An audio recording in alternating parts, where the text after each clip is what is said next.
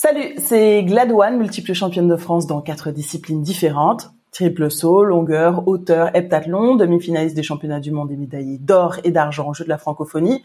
Je suis donc une ancienne sportive de haut niveau retraitée des pistes depuis 2012 et donc le sujet de l'après-carrière est vraiment pour moi quelque chose de primordial et qu'il faut aborder sans tabou. Et aujourd'hui, je partage ce podcast avec une femme que vous allez découvrir ou redécouvrir car elle est en plein chamboulement dans sa vie. Longtemps salariée pour la célèbre marque L'Oréal, parce qu'elle le vaut bien, elle décide d'opérer parce qu'elle le vaut encore plus un virage dans sa vie. Elle nous en dira plus tout à l'heure. À Paris, donc, euh, dans ce magistral lieu chargé d'histoire qu'est le Grand Palais, elle a remporté le plus précieux des métaux en 2010. Et dans The Glad One podcast, nous recevons Madame, je dis bien Madame Maureen Nizima, quadruple championne du monde et double médaillée de bronze aux Jeux d'Athènes en 2004. Bonjour Maureen. Salut Vanessa. Ça va? Bon, est-ce que ma présentation est complète? Oh là là, c'est euh, t'as sorti les trompettes et euh... il faut, il faut, il faut avec une dame comme toi, il faut. Justement, je reviens sur Athènes. Il y a une anecdote qui me revient comme ça. J'ai un pote qui était au jeu d'Athènes. Moi, on le sait, hein, c'est le grand drame de ma vie. Je j'ai pas fait les jeux. Il y a un pote qui me disait que la nourriture au village d'Athènes était extraordinaire à tel point qu'il est revenu. Je vais pas citer son nom parce que a priori il avait encore des compétitions quand il est revenu des, des Jeux d'Athènes. Il est revenu avec 3 kilos de plus. Est-ce que c'est vrai que, que, la nourriture, the good food, tu vois, à Athènes, c'est l'un des trucs qui t'a marqué? Alors moi, j'ai pas eu à me du tout de la nourriture à Athènes. Euh, il y avait un choix extraordinaire et en fait, euh, bah, pour tout te dire, j'ai pas non plus énormément de références parce que Athènes, c'est mes seuls Jeux Olympiques. Euh, okay. Sur une carrière en équipe de France qui commence en 2001 et qui se termine en 2016, Athènes, ce sera mes seuls Jeux, donc pas beaucoup de points de comparaison. Mais euh... ouais, mais rentable. Tu reviens avec deux médailles de ouais, ouais, j'ai rentabilisé et une individuelle. c'est vrai, c'est vrai. et, et je me dis heureusement que ça que ça s'est passé comme ça. Euh, mais euh, mais bon, on en parlera peut-être après, mais ça a occasionné aussi pas mal de de, de frustration. Euh, et en fait, pour moi, le self, au-delà de la nourriture, c'était les gens à côté de qui tu pouvais manger, quoi. Moi, j'ai mangé à côté de Gustavo Kuerten. Waouh Ouais, j'avoue. J'avoue. Tu vois, je te dis. Alors, on mangeait pas de la nourriture saine à ce moment-là, tous les deux. On était assis côte à côte et on mangeait un célèbre burger. Ouais, non, mais on peut le dire aussi, parce que parce que tu sais, les gens, il y a beaucoup de gens qui écoutent ce podcast et qui sont pas du tout euh, du milieu du sport et qui savent pas que dans un village olympique, eh bien, il y a un, je te laisse le dire. McDonald's. Ah, McDonald's, mais oui, et d'ailleurs c'est l'un des sponsors euh, principaux de, des Jeux Olympiques. Hein. Au-delà de des euh, des préservatifs qui sont distribués par. d'ailleurs, tiens, explique-moi. On, on, on, dérive un petit peu, mais comment est-ce qu'il y a un lieu pour aller euh, chercher les préservatifs? Est-ce qu'ils sont distribués à tout le monde? Comment comment euh, Alors, est-ce que euh, moi je j'ai pas ce souvenir là parce que j'ai eu des, des Jeux Olympiques assez sages. Non, mais c'est pas parce que tu as tu as eu des préservatifs que tu les as utilisés. Non, Madame Nizima, ne me faites pas dire ce que je n'ai pas dit. Alors pour te pour te dire vraiment, hein, je me rappelle qu'on a on a reçu en cadeau une trousse de toilette avec énormément de produits dedans, mais j'ai pas le souvenir qu'il y avait des préservatifs là-dedans. Et je sais pas si cette trousse était tout le village.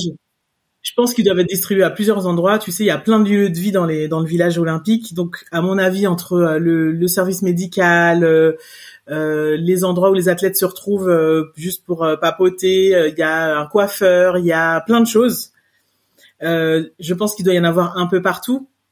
Et après, moi, j'ai vraiment pas le souvenir. Ça m'aurait marqué. Hein. Si je les avais trouvés sur ma table de nuit en entrant dans ma chambre au village, ça m'aurait marqué. En tout cas, je les ai pas vus dans l'appartement. Justement, euh, quel bilan tu fais de ta carrière aujourd'hui et comment est arrivé le, le moment de l'arrêt? Le moment où il fallait décider d'arrêter. Est-ce que tu as décidé d'arrêter? Est-ce que tu t'es blessé? Déjà, dans un premier temps, euh, qu'est-ce que tu retiens de cette carrière? Qu'est-ce qu'il en reste? Euh, Alors, pour moi, le bilan, il est forcément euh, positif. Il est très très positif parce que je pense que ça m'a appris à à, ça m'a appris qui j'étais d'un point de vue purement humain. Euh, j'ai appris à me connaître, à savoir euh, comment, par exemple, un truc tout bête, hein, comment je fais pour apprendre les choses, moi, comment je fais pour retenir quelque chose, comment je réagis dans une situation de stress, comment je, je, je suis dans dans l'adversité ou justement comment je me comporte quand je suis plutôt le, le, le leader. Voilà, ça c'est pour l'aspect purement personnel et humain. Mais ça, tu as réussi à faire ce bilan-là après ta carrière ou pendant la carrière, tu voyais que, que tu arrivais déjà à sortir des choses et que tu connaissais déjà mieux? En fait, sur la fin de ma carrière, j'ai fait deux ans de, de, de break. Alors la première année, c'était un break euh, partiel et la deuxième année, c'était un break total. Avant de revenir en 2014 pour euh, retenter les Jeux de Rio. Et pendant ces deux années d'arrêt, j'ai commencé en fait à, à comprendre des choses sur moi parce que j'avais plus de maturité, parce que euh, je voyais les autres fonctionner euh, et euh, je voyais aussi les plus jeunes arriver et certaines rencontrer les mêmes difficultés que moi et, et commencer à comprendre ce qui ce qui avait pu m'arriver à moi. Commencer à Mais qu'est-ce qui t'est arrivé Parce que tu ben, dis ce qui a pu m'arriver. Par exemple, où, des moments par exemple où où euh, je pouvais euh, ressentir euh, un malaise sans pouvoir mettre de nom dessus. Je, je te donne un, un, exemple. Après les championnats du monde en 2010, pour une raison que j'ignorais à l'époque, je, je, ressens une très très grosse pression. Alors que je viens de gagner un titre mondial que que j'attendais depuis longtemps, hein, parce que dès 2003, je, je, je fais vice championne du monde individuel. Quelques années après, je, fais, je monte sur la troisième marche à nouveau de ce podium-là, sans jamais arriver à être euh, la championne du monde. Je, remporte des titres de championne du monde par équipe, hein, mais jamais le titre, la médaille d'or en, individuel. Et derrière, je me sens hyper lourde en fait. Et euh, je me rendais pas compte de cette, euh, de, de, de, ce que ça représentait, mais c'était le poids du, du leader. L'impression d'être le lapin qui est dans le viseur de tout le monde Ouais, la position du euh, chasseur, c'est pas celle du chassé, quoi. Exactement. Et euh, je me suis rendu compte qu'en fait, moi, j'étais vraiment plus une équipière, que j'avais besoin de travailler euh, et de, de de relever des défis collectivement, que ça me faisait presque plus vibrer que que de le faire toute seule. Et, et en fait, surtout, je me suis sentie très seule à ce moment-là parce que j'avais l'impression de pas être soutenue dans mon encadrement euh, de, de, de, de l'entraînement pour m'aider à rester le leader. C'est pas c'est pas juste devenir le leader un jour, c'est le rester qui, qui que j'ai trouvé très dur. Et ça m'a appris aussi du coup euh, dans tu sais ma, ma fin de carrière, elle a été euh, elle a été euh, fusionnée avec le, le début de ma, ma carrière professionnelle. Et donc en arrivant chez L'Oréal, euh, j'arrivais dans une équipe et je me rendais compte aussi que j'avais beaucoup de, de sensations. Euh, j'arrivais à comprendre quels étaient un peu les profils des gens, mhm. qui était qui dans l'équipe. Et je me suis rendu compte que tu avais toujours un peu les mêmes personnalités dans un collectif, dans un groupe. Ah bah oui, le sport, c'est le microcosme de la société, simplement. Exactement. Et en fait, la vie de groupe, la vie dans un collectif où on est à la fois coéquipière et aussi concurrente m'avait appris à reconnaître tout ça. C'était euh, Mais comment tu l'expliques ça que, que finalement tu es championne du monde euh, C'est le moment où on a l'impression qu'on aura tout le staff avec nous. Pourquoi tu comment tu expliques le fait de te sentir seule Alors peut-être que factuellement tu l'étais pas, peut-être que factuellement il y avait toute une équipe autour qui était encore plus derrière toi. Et pourquoi toi tu te sentais seule Comment tu l'expliques? Alors moi, j'ai eu le sentiment que euh, déjà j'étais quelqu'un en tant qu'athlète de très autonome. C'est-à-dire que euh, j'avais besoin de bien cadrer, que les choses soient bien cadrées pour pouvoir me sentir en confiance et, et à mon plein potentiel. Donc que le coach il dise bah aujourd'hui dormez bien ou pensez à boire ceci cela. Pour moi ça c'était un truc qui était acquis. J'avais pas besoin de lui pour ça. Tu vois, j'avais besoin. Mm-hmm j'avais pas énormément besoin de d'être d'être euh, d'être drivé. Ce dont j'avais besoin, c'était de perspective. C'était euh, d'être rassuré dans les moments de doute. Euh, et ça, je l'avais pas nécessairement. Et je pense que euh, ils se sont pas rendus compte que j'en avais besoin parce que pour eux, j'avais déjà fait mes preuves. Là, je venais d'être championne du monde et ils se disaient bon bah c'est bon, elle se débrouille toute seule quoi. Tu as eu l'impression de perdre cette bulle dans laquelle tu avais réussi à éclore, que le, cocon dans lequel tu avais évolué et grandi, ben on t'avait pas expulsé, mais mais que ça te correspondait plus quoi. Finalement, ça ça, ça correspondait plus au, au jardin dans lequel tu avais grandi. Ou pas du tout, Euh, peut-être. Alors non, moi j'ai pas eu, ce- c'est c'est pas vraiment cette impression-là que j'ai eue. Effectivement, la bulle, elle avait changé parce que j'étais plus le chasseur, j'étais devenu le lapin. Ouais. Donc ça, ça avait changé.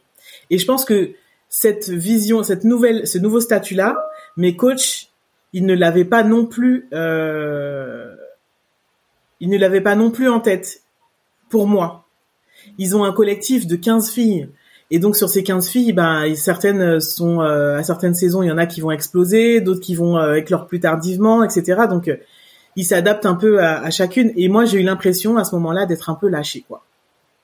C'est bon. Et c'est étonnant parce euh, que l'escrime est tellement pourvoyeur de médailles. Vous rapportez tellement de médailles à la France que on a le sentiment que c'est une machine huilée, quoi, que qu'ils ma- ils maîtrisent maintenant les mindsets, les trucs. Et là, on découvre. Non. Bon, là, on parle de 2010. Les choses ont évolué depuis. On est en 2024. tout à Mais euh, mais à l'époque, euh, vous étiez déjà au devant de la scène. Nous, encore plus aux Jeux Olympiques, vous êtes, vous, vous revenez toujours chaque année avec de nombreuses médailles. Donc, on a l'impression que qu'ils maîtrisent totalement le, le jeu presque de chaise, comme tu dis. Il y a toujours des nouveaux qui apparaissent, d'autres qui disparaissent. Mais là, là, je me rends compte que que non, ils se rendent pas compte du poids que ça peut représenter de, de devenir numéro un. Non, et puis en plus, enfin, il faut euh, il faut remettre aussi les choses dans leur contexte euh, concernant concernant l'épée féminine, c'est qu'à l'époque euh, on a Laura qui est la superstar de de Tout à fait. pas Laura de de l'escrime, de l'épée, mais qui est une superstar du sport français. Et Ah, qui est ma coéquipière euh, à Elle avait l'épée féminine. Eh, c'est ça, qui est ma coéquipière à l'épée féminine et euh, et qui euh, qui prend souvent toute euh, toute euh, la, la lumière et euh, normal, enfin, je veux dire c'est une évidence et qui du coup prend aussi euh, la pression qui va avec. Donc moi cette position de leader, je je l'ai jamais connue avant ce moment-là. Est-ce que tu as pu avoir cette discussion avec Laura sur euh, cette question? Est-ce que vous avez échangé sur ça? Ou c'était chacune sa vie? Non. Ou est-ce que à ce moment-là, tu t'en rendais pas forcément compte que tu avais besoin d'avoir cette discussion? Non, alors euh, je me suis rendu compte très tôt hein, que euh, j'avais besoin d'aide, mais j'ai pas eu cette discussion avec elle. On s'entraînait pas euh, régulièrement ensemble. À ce moment-là, elle avait une autre euh, organisation, donc on a, on, on pouvait euh, s'entraîner peut-être une fois par semaine ensemble et encore pas tout, pas forcément toutes les semaines. On se voyait en compète euh, régulièrement, mais c'était pas le moment pour euh, pour discuter de ça. Et On est d'accord. et c'était pas non plus la personne dont j'étais le plus proche pour euh, en arriver à, à évoquer, tu vois, ce genre de sujets qui sont quand même très euh, très intimes. Personnel Oui, tout à fait. Donc euh, j'ai essayé d'en parler un peu avec mes entraîneurs, mais euh, je pense qu'ils étaient ils étaient pas euh, nécessairement ouverts à ce niveau de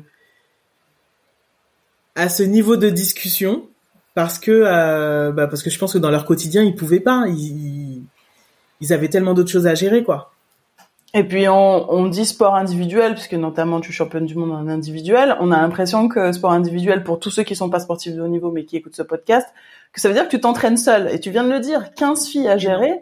C'est-à-dire qu'il y a un vrai quotidien à gérer, sans côté qu'il y a évidemment les garçons qui s'en mêlent, etc. Donc, euh, pas toujours évident de pouvoir identifier chaque euh, demande, chaque euh, besoin pour euh, pour chaque sportif.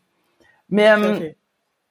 Qu'est-ce que tu aurais voulu vivre différemment? Est-ce qu'à ce moment-là, alors c'est vrai qu'on on rappelle, hein, c'était 2010, un coach mental, c'était pas forcément le discours le plus courant, ça existait déjà, mais on n'y allait déjà pas, on, on poussait. Ah oui, tu avais déjà un, un- Ouais, un coach ouais, mental, et malgré ça, ça n'a pas suffi à, à, à te rassurer? Non, ça a pas suffi parce que je pense que euh, en fait euh, j'avais atteint la limite de ce que je pouvais gérer grâce à lui seul. Tu sais, euh, moi j'avais toujours eu envie de garder cette cette forme d'indépendance ou d'autonomie, mais parce que je pense que c'était bon pour moi, c'était mon mode de fonctionnement et que ça il fallait pas que je le perde, mais je pouvais, enfin personne réussit tout seul, ça n'existe pas. Non, en effet. Ce que mes coéquipières, mes, euh, mes, mes camarades d'entraînement pouvaient m'apporter, elles me l'apportaient déjà au maximum de ce qui était possible de faire. Ce que mon préparateur mental m'apportait à ce moment-là, était arrivé au maximum de ce que lui pouvait m'apporter. Et, euh, et en fait, il me fallait un supplément euh, venant de mes coachs. Ce supplément, j'ai eu beau essayer de l'initier parce que j'arrivais bien à, voir que et c'était très technique en plus, hein, parce que euh, je me disais qu'aujourd'hui j'étais photographiée, euh, filmée sous, tout, toutes les coutures et que euh, il fallait que je développe de nouvelles choses pour pouvoir de nouveau surprendre, renforcer les choses que je savais déjà bien faire, travailler sur les choses que qui, bloquaient encore un peu. Voilà, il, il fallait du nouveau. Et ce nouveau-là, bah malheureusement, euh, j'ai j'ai pas pu le développer dans le dans dans le bon timing et euh, et du coup derrière les deux années qui vont suivre euh, entre 2010 et les, les Jeux de Londres, ça a été euh, ça a été très dur quoi, très très dur. Donc pour revenir 2014, tu reprends en prévision des Jeux de de Rio, mais après oui donc en fait là tu parles de Londres. Donc Londres, tu fais Londres. Zéro médaille pour l'escrime. Je le redis quand même ah parce que tout à l'heure tu disais ouais ouais ouais, sacré pour ouais, ouais. zéro médaille. Et puis je sais qu'en ce moment, euh, la fédé d'escrime passe par un moment compliqué. Donc euh, je, je ne connais pas trop les, les tenants et les aboutissants. Donc je sais pas, mais hein Voilà. Et écoute, parfois ça, ça vaut le coup euh, que les choses soient un peu agitées pour pouvoir aussi euh, faire la, le, le, un gros brainstorm et, et remettre l'église au centre du village et travailler sur ses priorités. Donc ça, ça, ça arrive maintenant, c'est pas évident euh, ni pour les entraîneurs ni pour les athlètes qui vont, qui préparent les jeux, mais euh, mais peut-être que c'est un passage nécessaire. Écoute, en tout cas, on, le souhaite parce que Paris 2024, euh, c'est ça frappe aux portes, c'est demain, donc évidemment, comme d'habitude, on aura des yeux rivés sur l'escrime qui procure des émotions, mais toujours folles, quoi. C'est incroyable l'escrime L'assaut, le dernier truc à la dernière minute. Pour ceux qui, je, vous pouvez aller sur YouTube hein, pour me voir euh, faire semblant de, de, piquer avec mon épée. C'est vrai qu'on avait fait de l'escrime ensemble, Vanessa. Ouais, ouais, ouais, on a fait de l'escrime ensemble. Euh, mes débuts en télé, tu vois, euh, on avait fait des, ouais, c'est vrai. J'ai un sacré souvenir et puis évidemment, moi je suis une grande fan de toutes les équipes de France, de tous sports confondus. Donc euh, je suis comme ça avec des allumettes sur les yeux euh, pendant les JO. J'essaie de regarder un maximum de trucs. Donc euh, je serai évidemment devant l'escrime et chaque fois, chaque fois, on a toujours le cœur qui qui veut qui veut s'arrêter à chaque assaut, à chaque truc. Enfin c'est c'est incroyable. Mais justement, puisqu'on parle de médailles, est-ce que tu as su savourer chacune des médailles? Parce que tu disais tout à l'heure que euh, ah ouais ouais ouais c'est ça je te vois déjà euh, me dire en nom de la tête. Mais ouais c'est c'est presque le drame j'ai envie de dire des sportifs de haut niveau parce que quand tu veux pas rester coincé euh, dans ton ancienne performance tu dès le lendemain tu tu vas vers tu te projettes vers l'avant et je pense que le mot il est tellement juste se projeter quoi on se propulse ah oui, et on se dit bah ce qui est fait est fait. Et donc ça aussi ça ça peut faire partie peut-être des je dirais pas des douleurs, mais peut-être des mini regrets de sa vie de dire j'ai pas savouré quoi comme il a fallu. Euh, ben tu vois, quand on me pose la question de ce que je regrette le plus, c'est ce qui vient en premier, c'est de pas avoir su euh, trouver la façon de célébrer, parce qu'il fallait quand même le faire, je pense. Euh, je, mon entourage a essayé parfois de, de le faire, de, de forcer un peu la main j'étais contente, hein, mais euh, tu sais, tu as toujours ce, ce, ce, cette impression. Alors, pour moi, c'est de l'ordre du, du feeling. C'est pas quelque chose de palpable, mais que ça va te, te ça va te t'attraper et te bloquer euh, à ce moment-là et que tu iras, tu iras plus jamais trouver d'autres médailles, tu iras plus jamais décrocher d'autres médailles. Je comprends tellement. Et en fait, c'était je pense que c'était ma plus grande hantise et c'est pour ça que j'ai j'ai pas pu les célébrer. Euh, en tout cas à la hauteur de ce que ça aurait dû.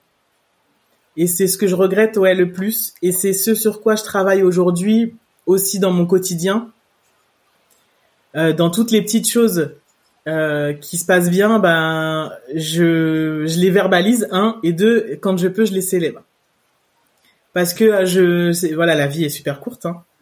On sait pas de quoi demain est fait, et je me dis mais il y a tellement de choses, enfin, il y a tellement de choses positives qui nous arrivent au quotidien tous les jours. Se réveiller tous les jours le matin, c'est, c'est, c'est une chance. Donc maintenant, je voilà, je mets un point d'honneur à célébrer les, toutes les petites victoires et les, tous les petits moments qui sont sympas parce que parce que ça vaut le coup et parce qu'il faut le faire euh, et parce que je l'ai appris à mes dépens qu'il fallait le faire.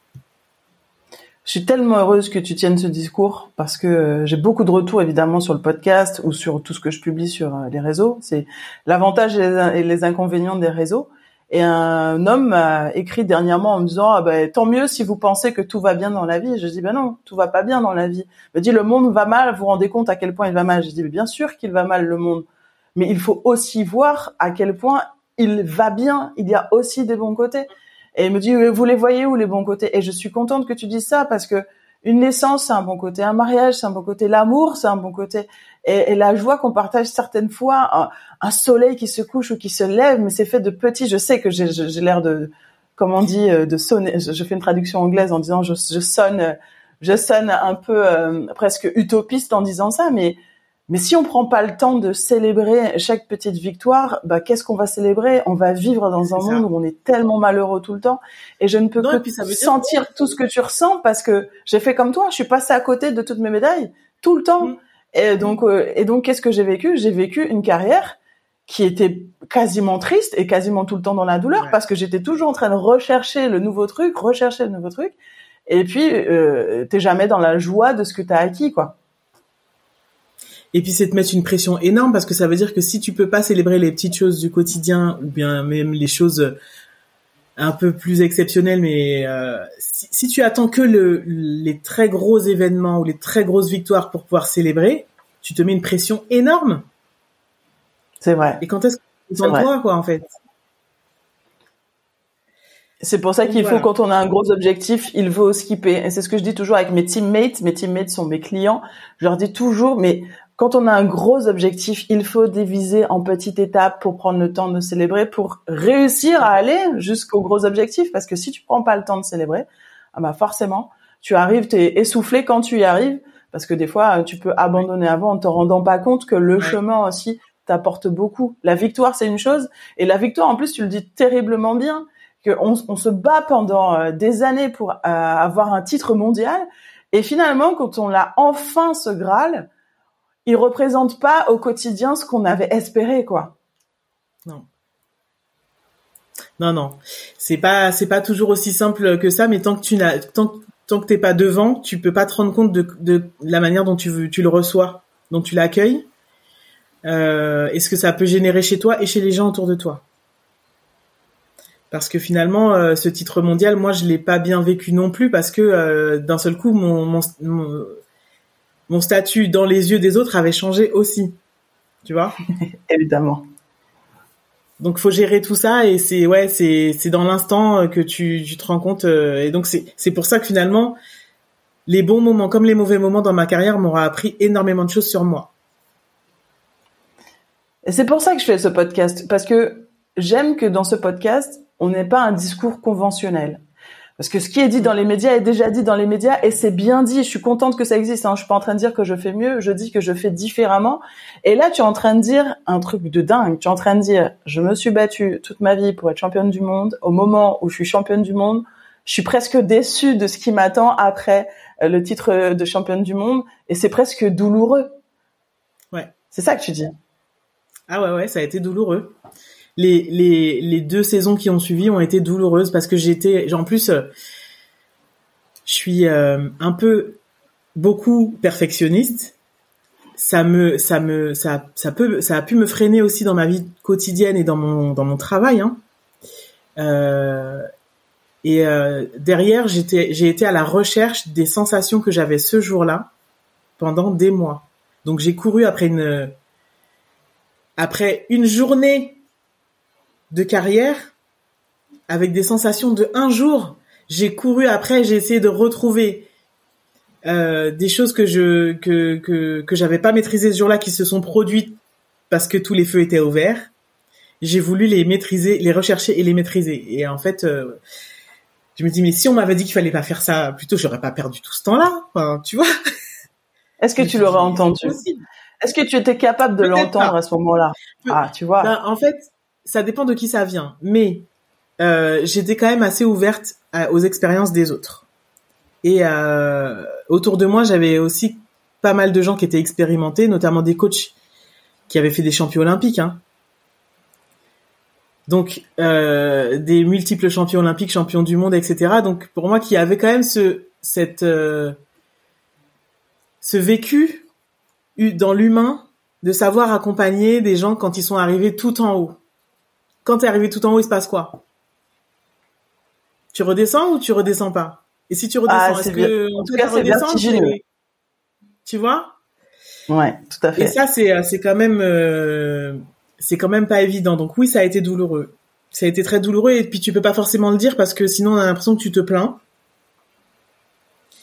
Donc, vis-à-vis de tes Et puis t'as pas le droit, hein, parce que t'es championne du monde. De quoi elle se plaint Ça va, elle, elle a atteint son Graal, elle est championne du monde. Elle va pas en plus nous dire que c'est dur, quoi. C'est ça. Et moi, ça, je l'ai vécu dans plusieurs euh, phases de ma vie.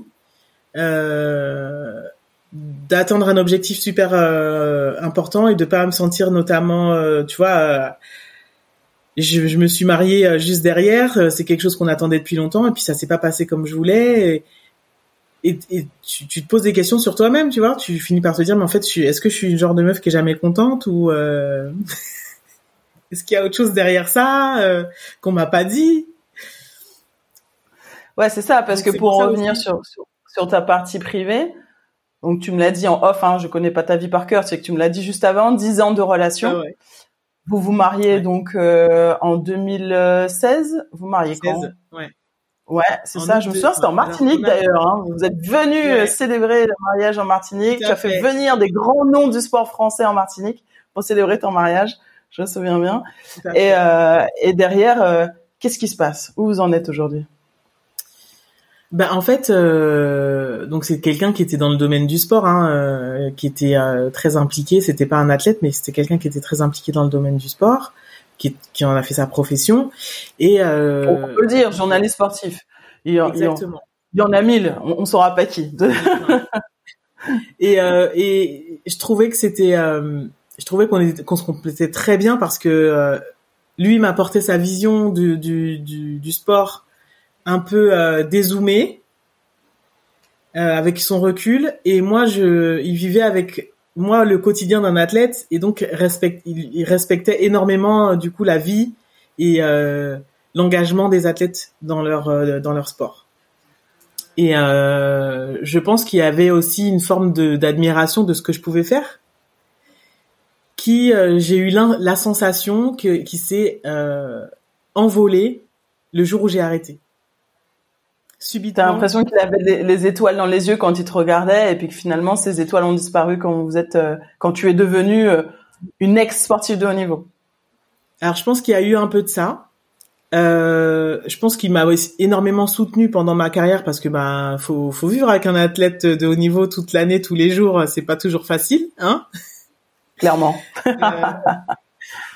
donc je je peux reconnaître hein, que c'est c'est pas simple mais tant que j'étais athlète les moments de moins bien, j'ai l'impression qu'ils étaient tolérés. À partir du moment où j'ai arrêté et où j'ai eu cette traversée du désert qu'ont la plupart des, sportifs euh, de haut niveau au moment où ils arrêtent, elle a été pas du tout comprise, pas du tout acceptée, et euh, je me suis sentie euh, jugée. et donc ça va, ça a donné lieu à plein de, de, de, de de disputes, de d'incompréhension, euh, jusqu'à jusqu'à la rupture, quoi, jusqu'à euh, avoir l'impression que tu connais pas la personne qui est en face de toi, tu vois. Et, là aussi, c'est un discours très important que tu tiens, parce qu'on parle du deuil du sportif de haut niveau, qui est un vrai sujet. Hein. Tu m'expliqueras plus en détail comment toi tu l'as vécu d'ici quelques secondes. Mais je le dis souvent aussi à mes teammates, et c'est pour ça, parce que dans le, tu sais, dans les footeux, quand ils divorcent, on dit ouais, mais c'était une michto, elle s'en va euh, parce que euh, il y a plus d'argent et tout. Je dis mais non, mais il y a aussi la, la, difficulté parce que on vit la carrière, le conjoint vit la carrière avec euh, le sportif, mais il a des aspirations et des espoirs de l'après-carrière lui aussi. Il se dit bon bah j'ai accepté pendant dix ans, c'était ton cas, un fort un fonctionnement. Elle est partie à l'étranger, elle est partie en stage, elle était pas là, elle était, elle était si, elle était fatiguée, elle était tout. On a squeezé des Noëls, on a squeezé des, des, des, vacances, on a squeezé des, des fêtes de famille parce que c'était sa carrière avant tout. Et maintenant qu'elle arrête, ben moi, euh, en quelque part, j'espère que c'est mon tour, tu vois. Je dis pas que c'est forcément ton cas, mais je dis que forcément la personne qui a vécu cette carrière-là, elle aussi, elle attend des choses et elle peut vivre une grande déception de découvrir que l'après-carrière ne se passe pas forcément comme prévu. C'est un peu ce que tu es en train de me dire. Tu as exactement employé le mot, moi, qui m'a un peu frappé, c'est que le jour de notre mariage, euh, il a dit à, à, quelqu'un de très proche de moi, ben maintenant ça y est, c'est mon tour. Et du coup, je me suis sentie un peu chosifiée, tu vois. J'ai eu l'impression d'être euh, auparavant euh, une athlète dans un classement, et puis là maintenant, euh, la, la chose qu'il allait pouvoir un peu possédé et qui allait pouvoir répondre à ses, à ses projets, à ses envies, à ses besoins. On avait une très et puis peut-être enfin pouvoir rentrer dans le rang, avoir une vie dite normale, parce que la vie de sportif de haut niveau, elle est pas normale. Non, elle est pas normale. Entre guillemets. moi, hein. j'avais, on avait eu une envie de, de, fonder une famille et c'était un peu la raison de, de ma pause en 2000, entre 2012 et 2014. C'est un sujet super tabou dans le sport à ce moment-là. Ça l'est beaucoup moins aujourd'hui et Dieu merci, il y a des filles maintenant qui peuvent euh, dire ouvertement qu'elles ont un projet euh, de maternité euh, et, et, revenir et qu'on leur permette de mettre des choses en place pour revenir. Mais nous, on avait des difficultés euh, sur le plan médical et donc on a vraiment dû se faire aider. Ça n'a pas fonctionné, ça a été très très lourd et et je pense que ça aussi, ça nous a fortement fortement bousculé. bousculé parce que lui ne comprenait pas pourquoi à un moment donné je voulais je au bout de deux ans j'en pouvais plus mon corps n'en pouvait plus ma tête n'en pouvait plus. C'était à, nouveau une, pression énorme qui était sur nos épaules. Et euh, moi j'avais en plus des, des, pépins physiques qui faisaient que euh, bah, avant de retenter euh, et de pouvoir porter un bébé, il fallait que je subisse des interventions au niveau des, du bassin parce que voilà, c'était, j'avais les hanches un peu flinguées. Enfin, il y avait des choses qu'il avait du mal à comprendre et à accepter, enfin en tout cas de mon point de vue. Et donc euh, je pense que ça a fini de nous éloigner. Moi j'avais l'impression qu'après je devais être le un ventre et, euh, et, euh, et que c'était ça l'objectif quoi. Alors que moi j'avais un chemin à faire, un chemin pour euh, accepter euh, de, que cette carrière était derrière moi, un chemin avant de pouvoir être totalement épanoui dans ma vie de, de de jeune mariée euh, pleine de projets, ben ouais, j'avais un chemin à faire. Il fallait, il fallait de la patience et peut-être qu'à ce moment-là, c'était pas, c'était plus possible. Donc euh, ouais. Justement, parle-nous de ce chemin. Tout à l'heure, tu parlais de la difficulté de l'après-carrière. Euh, finalement, on, sait que tu as fait une pause euh, entre 2012-2014. Euh, 2016, alors tu ne vas pas à Rio puisque tu nous as dit que tes seuls jeux c'était les Jeux d'Athènes. Euh, comment est arrivée la fin de carrière? Comment se passe la transition avec L'Oréal? Et comment se passe ce fameux, euh, cette fameuse petite mort finalement? Alors, euh, les jeux, pour moi, ça a toujours été un peu le, le, le Graal, le truc inaccessible. Et pourtant, je l'ai fait très tôt dans ma carrière. Donc, je l'ai fait à Athènes, j'ai 23 ans. Ça fait trois ans que je suis en équipe de France, à peine. Euh, et en fait, euh, premier jeu, deux médailles. ça a été très compliqué parce que chez nous, on a une, une, année de qualif pour euh, pour accéder au jeu et cette année de qualif, c'est l'enfer en fait. C'est l'enfer. Et donc, on s'est qualifié dernière compète, dernier match, dernière touche, enfin vraiment le truc à l'arrache. Laura et moi, on est numéro un et numéro 2 mondial, mais il faut qu'on décroche ce quota par équipe pour que notre quota individuel soit complet. Donc, on ait trois places à l'individuel on arrive à avoir ces trois places à l'individuel. Moi, je fais deux médailles de bronze. Et puis derrière, euh, bon ben il y a il y a les Jeux de Pékin. À ce moment-là, euh, comme il y a le sabre d'âme qui est entré au programme des Jeux Olympiques, et que le Comité olympique international ne veut pas augmenter le nombre de médailles, donc il y a toujours deux armes sur nos six armes, fleuret, épée, sabre, et à chaque fois féminin, masculin, ça fait donc six armes, et à chaque fois deux armes qui n'ont pas d'épreuve par équipe. Donc là, pour Pékin, c'est tombé sur nous. Ok. Sur nous, Pékin 2008. Euh, donc Pékin 2008. donc Pékin 2008, la seule chance d'aller au jeu, c'est à l'individuel, et donc c'est une course individuelle. Malheureusement, euh, moi je suis blessée assez régulièrement. Ça me ça me me handicape pendant la saison parce qu'il y a des compètes où je suis euh, pas euh, j'ai pas mes, mes mon plein potentiel et toutes mes capacités physiques et donc finalement sur deux françaises possibles au max, bah moi je suis la troisième et je vais pas à Pékin. Ce, ce Pékin là, ça a été le début d'une très grosse frustration parce que c'était la première fois que je, vivais un échec comme celui-là. Après, en plus avoir eu deux médailles aux Jeux précédents, pour moi, c'était c'était la honte, quoi. Comment c'est possible? J'ai eu deux médailles aux Jeux précédents et puis là, je, je, je peux même pas défendre ma chance, quoi. Allez hop.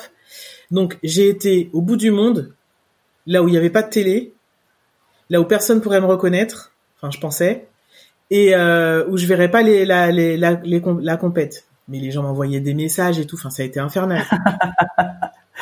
j'ai fait la même. Hein. Je suis allée à Bali et malgré ça, j'ai réussi. j'ai réussi à recevoir des messages. Donc je comprends bien. Mais moi, moi j'étais à Sainte-Lucie. les Antilles, euh, les petites Antilles, mais non francophones. Donc normalement, c'est une ancienne colonie britannique. normalement, personne n'est censé me reconnaître là-bas. Bah si, et donc on te dit mais pourquoi t'es pas au jeu? Mais pourquoi? Voilà, c'était ça a été difficile. Ensuite, euh, Londres 2012, euh, ben on rate la qualif par équipe. Donc là, on rate, on rate. Hein. C'est-à-dire qu'il y a même pas de, y a même pas de possibilité d'aller à, l'individuel, sauf une, qui est que la fédération décide de m'envoyer au, tournoi de qualification de zone. Mais c'est pas moi qui ai choisi on choisit d'emmener Laura euh, au tournoi de qualification de zone. Donc ce sera si elle fait première ou deuxième de ce tournoi, elle ira au Jeu de Londres. C'est ce qui se produit, il l'a choisi, elle va au Jeu de Londres. Là, je me dis, je vais inverser la tendance. J'ai tellement mal vécu les Jeux de, euh, de Pékin, je me dis, je vais affronter mon destin. J'y vais. Je suis pas qualifiée, je suis pas qualifiée. J'y vais et je suis partenaire d'entraînement de Laura là-bas l'épreuve individuelle se déroule le jour de mon anniversaire. Déchirement total. Enfin, tu vois le truc euh, impossible de bien le vivre en fait. Clairement. Impossible de bien le vivre. Et même si t'as envie que ta coéquipière elle réussisse et que le truc se passe pour le mieux et tout, t'es quand même, tu vis quand même un déchirement. Donc, ça se passe pas forcément bien pour elle. Moi, euh, ben de toute façon, je suis dans les gradins. Euh, je me dis vas-y, c'est bon. Après zéro médaille pour l'escrime je vais essayer de faire un break. Dans ma vie professionnelle, ça faisait un an que j'étais rentrée chez L'Oréal, j'avais l'impression de pas nécessairement avoir vu l'intégralité du job pour lequel on m'avait recruté. J'avais des aménagements d'horaire et tout, donc euh, je pouvais pas voir l'intégralité. Je me suis dit, je vais faire deux ans de break. Je vais regarder si ce qu'on, si là où je suis, ça me plaît. Si le job pour lequel j'étais embauchée, euh, si en le voyant dans son intégralité, j'arrive à m'y retrouver. Euh, si euh, le bébé arrive dans ce temps-là, ben très bien. Euh, et quand j'annonce ça à mon entraîneur de l'époque, je lui dis bon bah voilà c'est un peu compliqué pour nous, on va devoir se faire aider et tout. donc là je vais faire un break de un an au moins, peut-être deux si c'est plus compliqué. La première année, j'arrêterai pas complètement. Je vais quand même faire les compétitions nationales et je vais continuer à m'entraîner dans mon club. Mais euh, voilà, je, je, me retire de la de la compétition internationale pour cette saison. Il me dit mais attends, euh, et, et, si t'as des jumeaux, tu vas faire quoi? Je me suis dit attends le mec, il est en train de me dire que euh, si euh, j'ai des jumeaux, euh, comment je vais faire pour m'organiser pour revenir pour ces... Mais en fait, ça te regarde pas. Ouais, c'est ça, clairement. C'est là où on voit le euh, focus en fait et l'objectif de chacun. Ouais. Ouais, et là je me dis ah ouais vraiment donc en fait pour eux ça c'est un frein. C'est pas un avantage et c'est c'est un caillou de plus dans leurs chaussures. Je reviens euh, donc euh, ce projet n'aboutit pas hein, le projet de, de bébé. Je reprends en 2014 en vue des Jeux de, Rio en 2016 dans une équipe qui est totalement remaniée parce qu'en fait, euh, toutes les filles de ma génération ont été plus ou moins mises dehors. Après l'échec de Londres, ils ont voulu faire un grand ménage. Donc, les filles qui sont là, euh, elles sont très jeunes, elles ont peu d'expérience et euh, et il y a un petit syndrome de l'imposteur qui qui est là parce que bah en gros, elles sont sélectionnées sur des grands championnats en n'ayant pas toujours fait des grandes performances pour ça, quoi. Donc c'est pas facile. Euh, et surtout, elles n'ont pas eu de, de, passation avec des anciennes. Parce que ce qui fait que l'escrime, comme d'autres sports, hein, peut avoir régulièrement comme ça des générations de champions et de titres, c'est parce qu'il y a une vraie, il y a un vrai passage de flambeau entre les anciennes et les nouvelles générations. Mais là, elles une émulation finalement entre la nouvelle et, les expérimentées, parce que quand tu arrives, tu t'entraînes avec celles qui sont plus expérimentées que toi, tu apprends d'elles, tu progresses. C'est vrai que quand tu te retrouves la meilleure du jour au lendemain sans expérience, c'est plus compliqué. C'est ça. Et donc moi, je suis arrivée à ce moment-là. Le, DTN de l'époque me dit, écoute, euh, nous, on accepte que de faire repartir ton aménagement d'horaire avec euh, L'Oréal, le ministère et tout, que si tu vas t'entraîner à l'INSEP avec l'entraîneur national. Moi, l'entraîneur national, je le connaissais avant euh, parce qu'il était adjoint de l'ancien entraîneur euh, au moment qui était entraîneur au moment où j'arrête. Je me dis que ça va bien se passer. Euh, enfin, j'essaye de sonder un peu comment lui prend mon retour et je le sens pas hyper à l'aise, quoi. Tu vois? J'ai un statut de super expérimenté, grande sœur, mais qui a pas été là pendant deux ans, donc qui est pas censé la ramener non plus, hein donc je me fais discrète. Et en même temps, je sens bien que les filles, elles sont quand même en attente de que je que je prenne une position dans le groupe et tout, donc euh, c'est très délicat. la voix. Voilà, c'est très délicat pour moi. Les performances ont du mal à revenir euh, parce qu'en fait, euh, physiquement déjà, avec les traitements que j'avais subis pendant ces deux années, mon corps avait beaucoup changé. Donc j'ai fait un très très gros effort pour pour revenir dans une forme euh, et avoir un, un, corps d'athlète euh, digne des objectifs que je me fixais. Parce que pendant ces euh, deux ans, tu n'as rien fait du tout. Tu, tu allais plus du tout à l'entraînement, tu pourrais plus. Ok. Si si, la première année oui, et la deuxième non. La deuxième, j'ai vraiment mis mon corps au repos pour lui permettre de d'encaisser et de, de, de mettre toutes les chances de notre côté pour que le projet de bébé aboutisse quoi. Ok. Et puis, euh, et puis en fait, euh, ben finalement, euh, je me rends compte que je suis en demande. Donc je me connais très bien en tant que qu'escrimeuse, je connais bien mon jeu. Euh, J'essaie de discuter un peu d'escrime, et en fait j'ai l'impression qu'on on, je suis pas entendu, que euh, on est on on n'accepte pas de m'aider comme j'en aurais besoin. Euh, et je sens que l'entraîneur lui-même il est en difficulté parce que euh, il se sent pas il se sent pas toujours les épaules. Enfin, c'est très compliqué à plein de niveaux. Le management de l'entraîneur dans le groupe, c'est un peu euh, fait en ça se fait un peu en force. Tu vois, euh, un peu d'autorité mal placée, un peu de passage en force. Moi, je enfin, je suis pas une petite fille donc j'ai pas besoin de ça, c'est pas ce que j'attends. Je suis la seule à bosser dans le groupe, à avoir un boulot à ce moment-là. Et euh, donc, je sens bien Et un boulot prenant. Hein. Je me souviens de tes horaires, c'était quand même très prenant. C'est ça. Et donc, je me rends bien compte qu'en fait, ma présence, c'est plus un, problème pour lui qu'une solution. Mais l'année, je me, je me qualifie pour les championnats du monde la première année, donc je fais les championnats du monde. Et donc, je fais partie des filles qui sont dans la course au jeu pour, euh, pour les Jeux de Rio. Et, euh, et, en fait, euh, pendant toute la saison de la qualification des Jeux, donc euh, la saison 2015-2016, je fais partie de l'équipe sur toutes les compétitions où on va chercher nos points pour la qualif olympique, décrocher notre quota. je me rends compte que il y a des choses qui pêchent un peu dans le dans la façon dont, dont le, la compétition par équipe se déroule, parce que les filles elles sont en attente et moi aussi hein, en attente de, de, de briefing et de débriefing avant les matchs et après les matchs pour essayer de, de mettre toutes les chances aussi de notre côté que de battre les adversaires et ça vient pas toujours ou c'est pas régulier ou c'est pas fait tout le temps. Euh, on apprend la composition de l'équipe euh, euh, quelques minutes avant de rentrer en piste. Enfin, des fois c'est un peu c'est un peu compliqué et moi ça ajoute à, un problème de, de, de posture pour moi, c'est que je me dis moi je, je en, en tant qu'athlète je ressens ce qui manque en tant qu'athlète expérimenté, j'arrive aussi à avoir du recul et à voir ce qui manque à cette équipe pour passer le cap et pour vraiment être performante. Mais moi, je suis pas entraîneur, je suis athlète. Et donc, tu peux pas le dire à ce moment-là? Ben, j'essaie de le dire subtilement, mais je me rends bien compte que euh, derrière il y a, je, je titille un peu aussi euh, l'orgueil, quoi. Euh, et bien sûr. il faudrait pas que ça aille trop loin parce que sinon je, je je vais prendre le retour de bâton, tu vois. Ouais. Et je Déjà que tu dérangeais par ton retour, donc finalement, fais-toi petite, quoi, en quelque part. Voilà.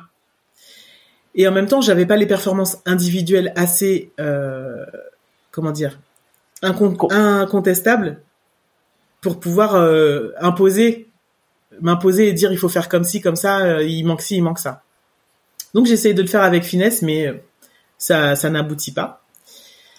J'essaye de faire appel à, à, à, un pote qui est aussi entraîneur en lui disant voilà, j'arrive pas à avoir l'aide dont j'ai besoin pour retrouver mon niveau, pour retrouver mon escrime. Est-ce que tu peux m'aider? Juste, je vais t'envoyer un peu mes sensations en compète, les choses sur lesquelles j'ai bloqué et, dis-moi ce que tu penses que je devrais travailler. Je vais essayer de le faire toute seule, quoi. Euh, j'ai pas trop de réponses de répondants non plus là-dessus. Donc je me sens vraiment solo. Solo avec euh, des, un groupe de filles super motivées, de jeunes qui ont la qui ont de la patate, qui ont de l'énergie, super motivées, mais il y a rien qui, y a rien qui aboutit vraiment. Et euh, dernière compétition de qualification pour les Jeux, je fais toujours partie de cette équipe. On se qualifie. on se qualifie. Et euh, et donc, euh, il nous reste une ou deux compètes euh, individuelles pour déterminer qui va composer cette équipe pour les mhm. Jeux. Parce qu'être dans l'équipe qui, fait la qualif, ça ne t'assure pas de faire partie de cette je savais pas. Ok, pour moi c'était logique, mais non. Voilà. Non, non, non. Et donc, euh, le, la dernière compète, je bats euh, la nana du moment, la number one, euh, je perds de manière pas ridicule non plus sur une autre nana aussi euh, médaillée olympique, euh, une super, une fille super forte de ma génération. Hein, les, ces deux filles-là sont de ma génération. Et et donc je fais le meilleur résultat de ma saison sur la dernière compète. Et je me dis bon, j'ai montré que j'étais que je pouvais battre les meilleurs.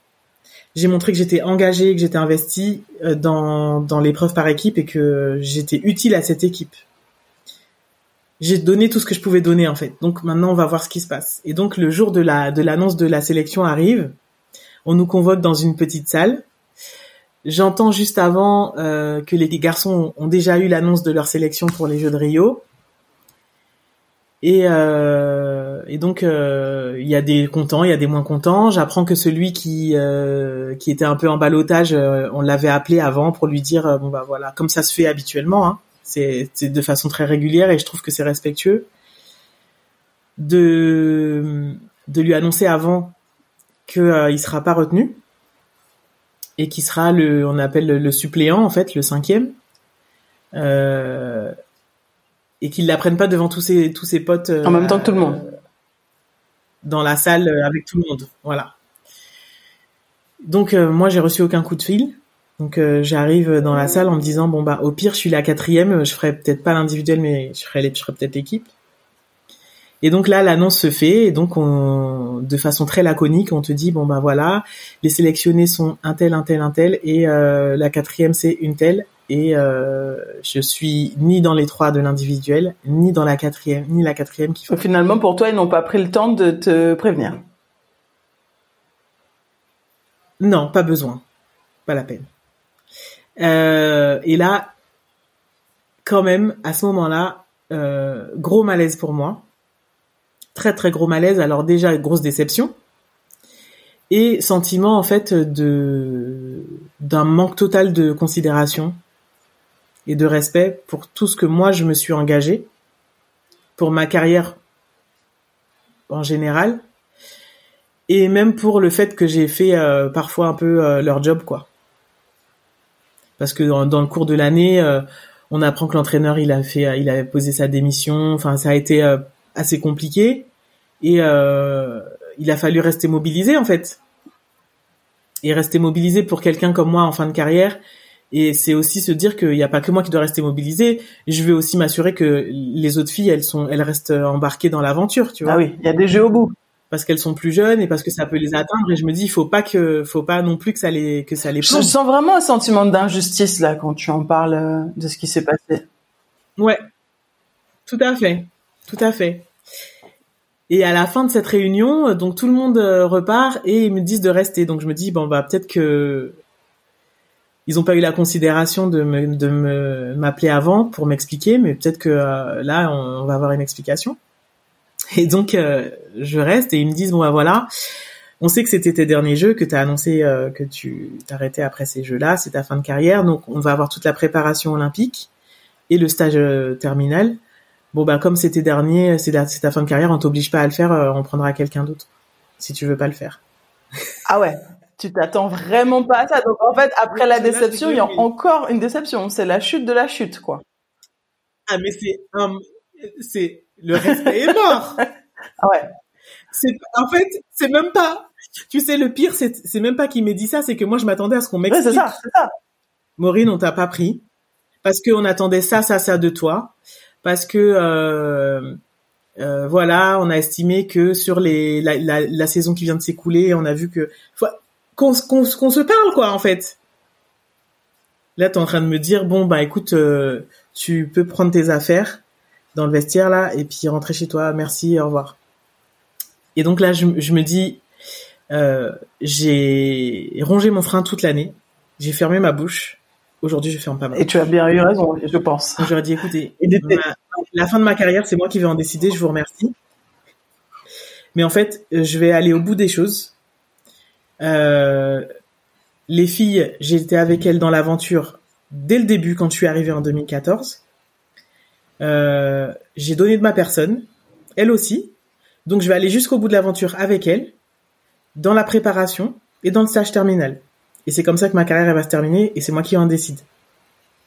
Donc bah les choses se sont faites comme ça, mais j'ai dû aller réclamer des explications par la suite. J'ai laissé un, quelques jours passer et j'ai dû aller réclamer des explications pour ma non-sélection. et alors, euh, j'imagine que c'est technique les explications, mais est-ce qu'ils ont euh, compris le fait que, que tu aies pu mal vivre euh, la, la manière dont ils t'ont annoncé le, ta non-sélection? Bah à peine. D'accord. À peine c'est qu'ils étaient déjà embarqués euh, sans les défendre, hein, parce que évidemment on est on, est dans l'humain, euh, le sport de haut niveau c'est de l'humain plus que jamais. Donc, mais est-ce que le mm. fait qu'ils étaient pas déjà embarqués dans les jeux et tu sais ce que c'est quand on est déjà projeté tellement loin, qu'ils se rendaient plus compte à quel point ça pouvait être douloureux pour toi ce que tu vivais à ce moment-là? Alors j'ai essayé de, de m'expliquer leur comportement. Euh, et pour moi, il y a, y a j'ai jamais trouvé une excuse valable. pourquoi? Parce que ces entraîneurs-là, ils sont pas tout seuls. Euh, ils sont, ils ont d'autres entraîneurs, d'autres armes à leur côté qui considèrent leurs athlètes aussi, euh, qui peuvent considérer correctement leurs athlètes et donc ils ont vu d'autres faire. Donc ils avaient la possibilité de se dire, bah moi, je, c'est ma première Olympiade. Euh, j'ai vu comment un tel a fait. Euh, et puis moi j'ai été athlète avant, j'appréciais quand on m'expliquait les choses. Euh, pour certains, euh, ils ont été aussi eux euh, en équipe de France avant, mm-hmm. tu vois. Donc ils ont connu les non-sélections, ils ont connu les fins de carrière. Donc tu attendais un, peu plus d'humain et d'humanité dans leur manière de, de, de réagir. Exactement, exactement.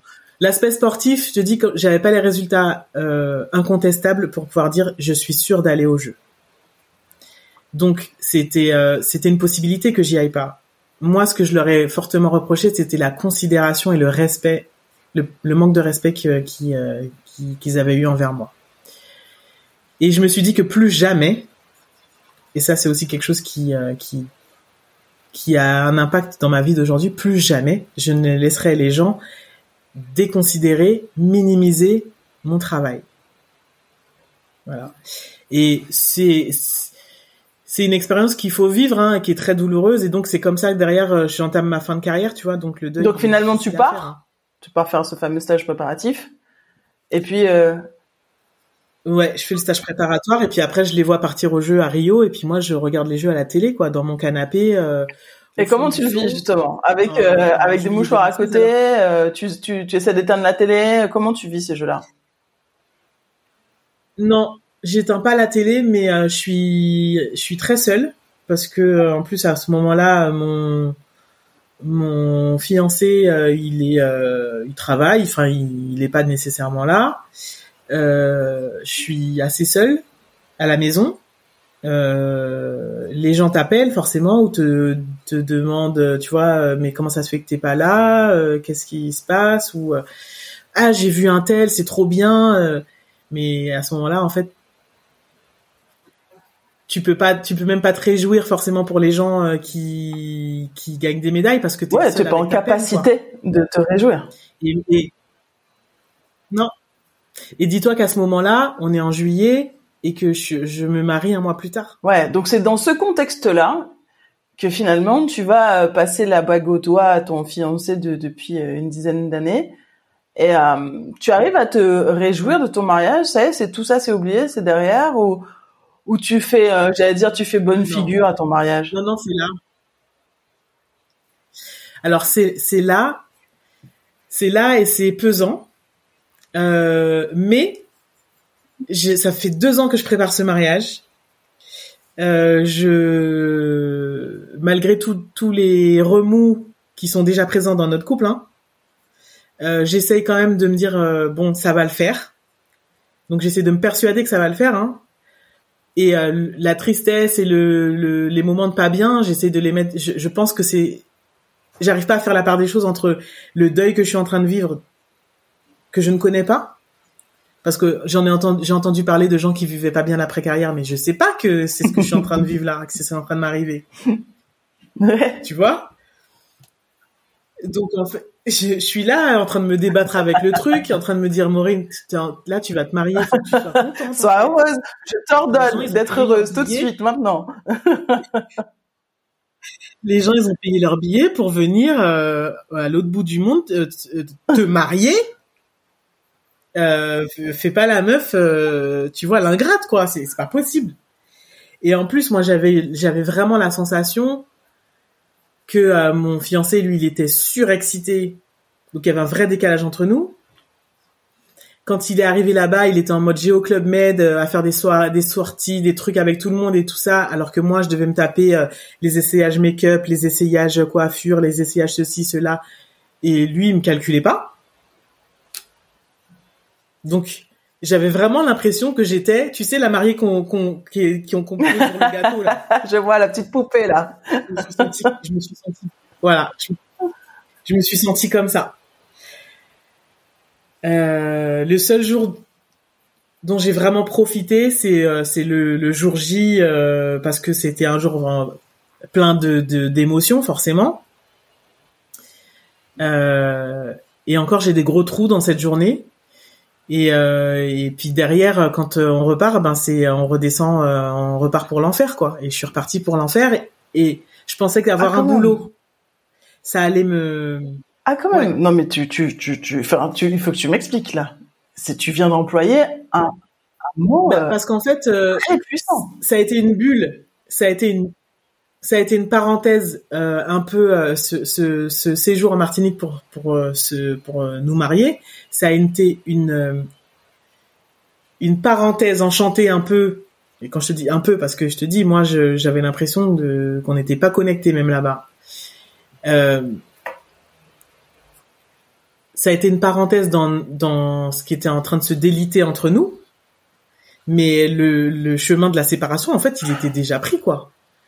Et euh, moi, j'ai essayé euh, de voir euh, une psychologue à, l'INSEP pour parler de ce que je ressentais de mon mal-être.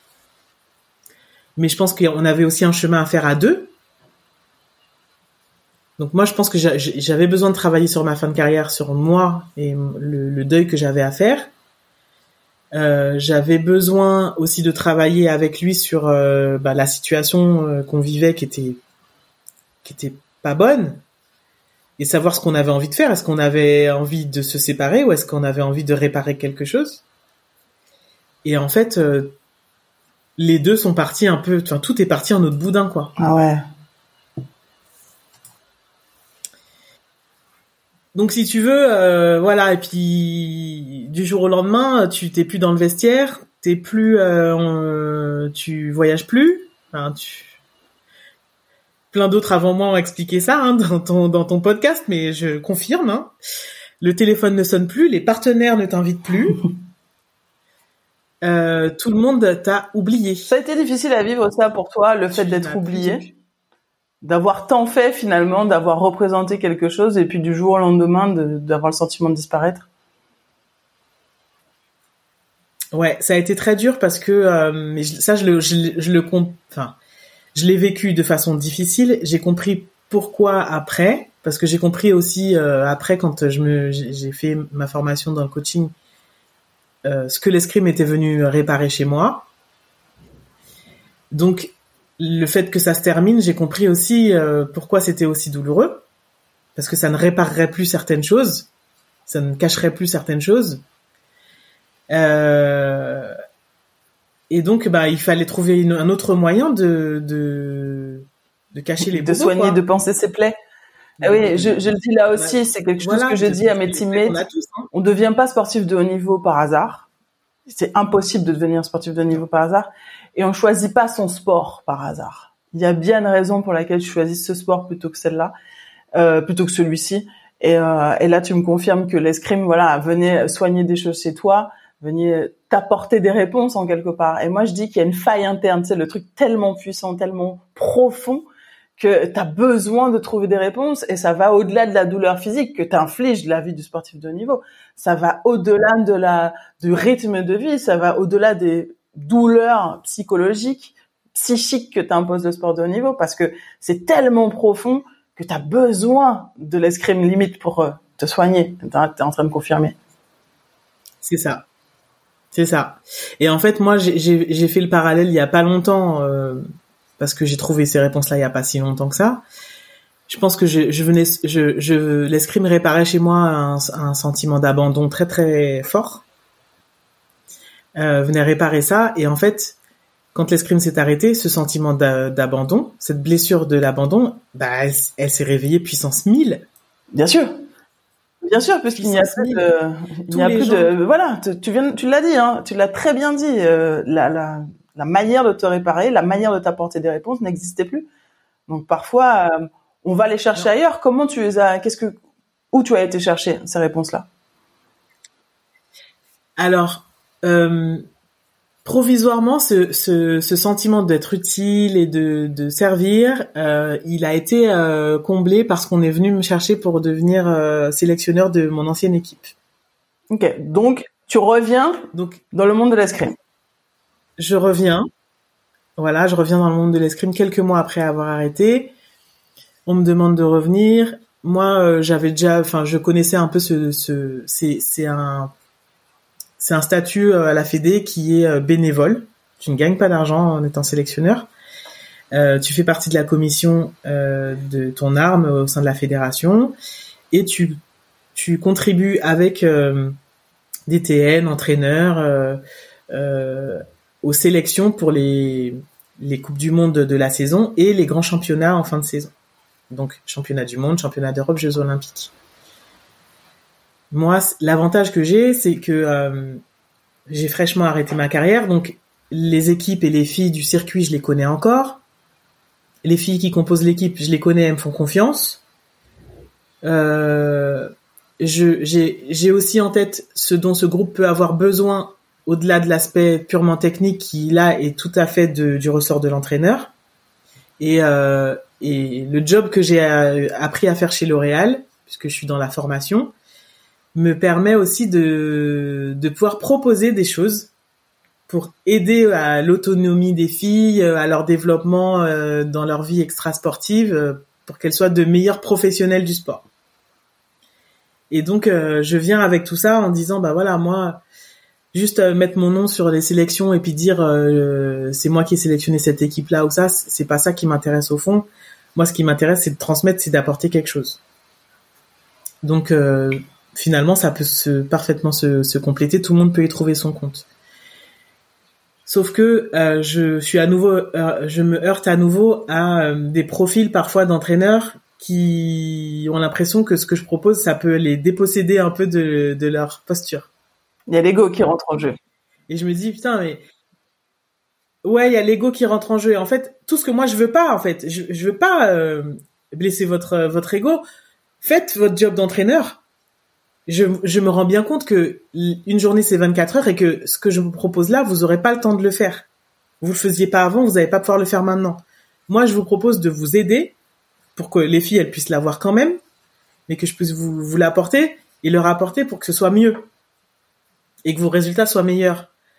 Moi, à la fin, je vais pas la prime, c'est pas moi qui vais l'avoir, je l'aurai pas et je m'en fous, c'est pas ça après ça que je cherche. J'ai un boulot et mon boulot il me plaît donc euh, voilà mais euh, ça passe pas toujours ou euh, on me dit oui oui puis on, ça se fait pas ou euh, et puis je me rends compte aussi de ce qui se passe en fait de l'autre côté de de l'autre côté de de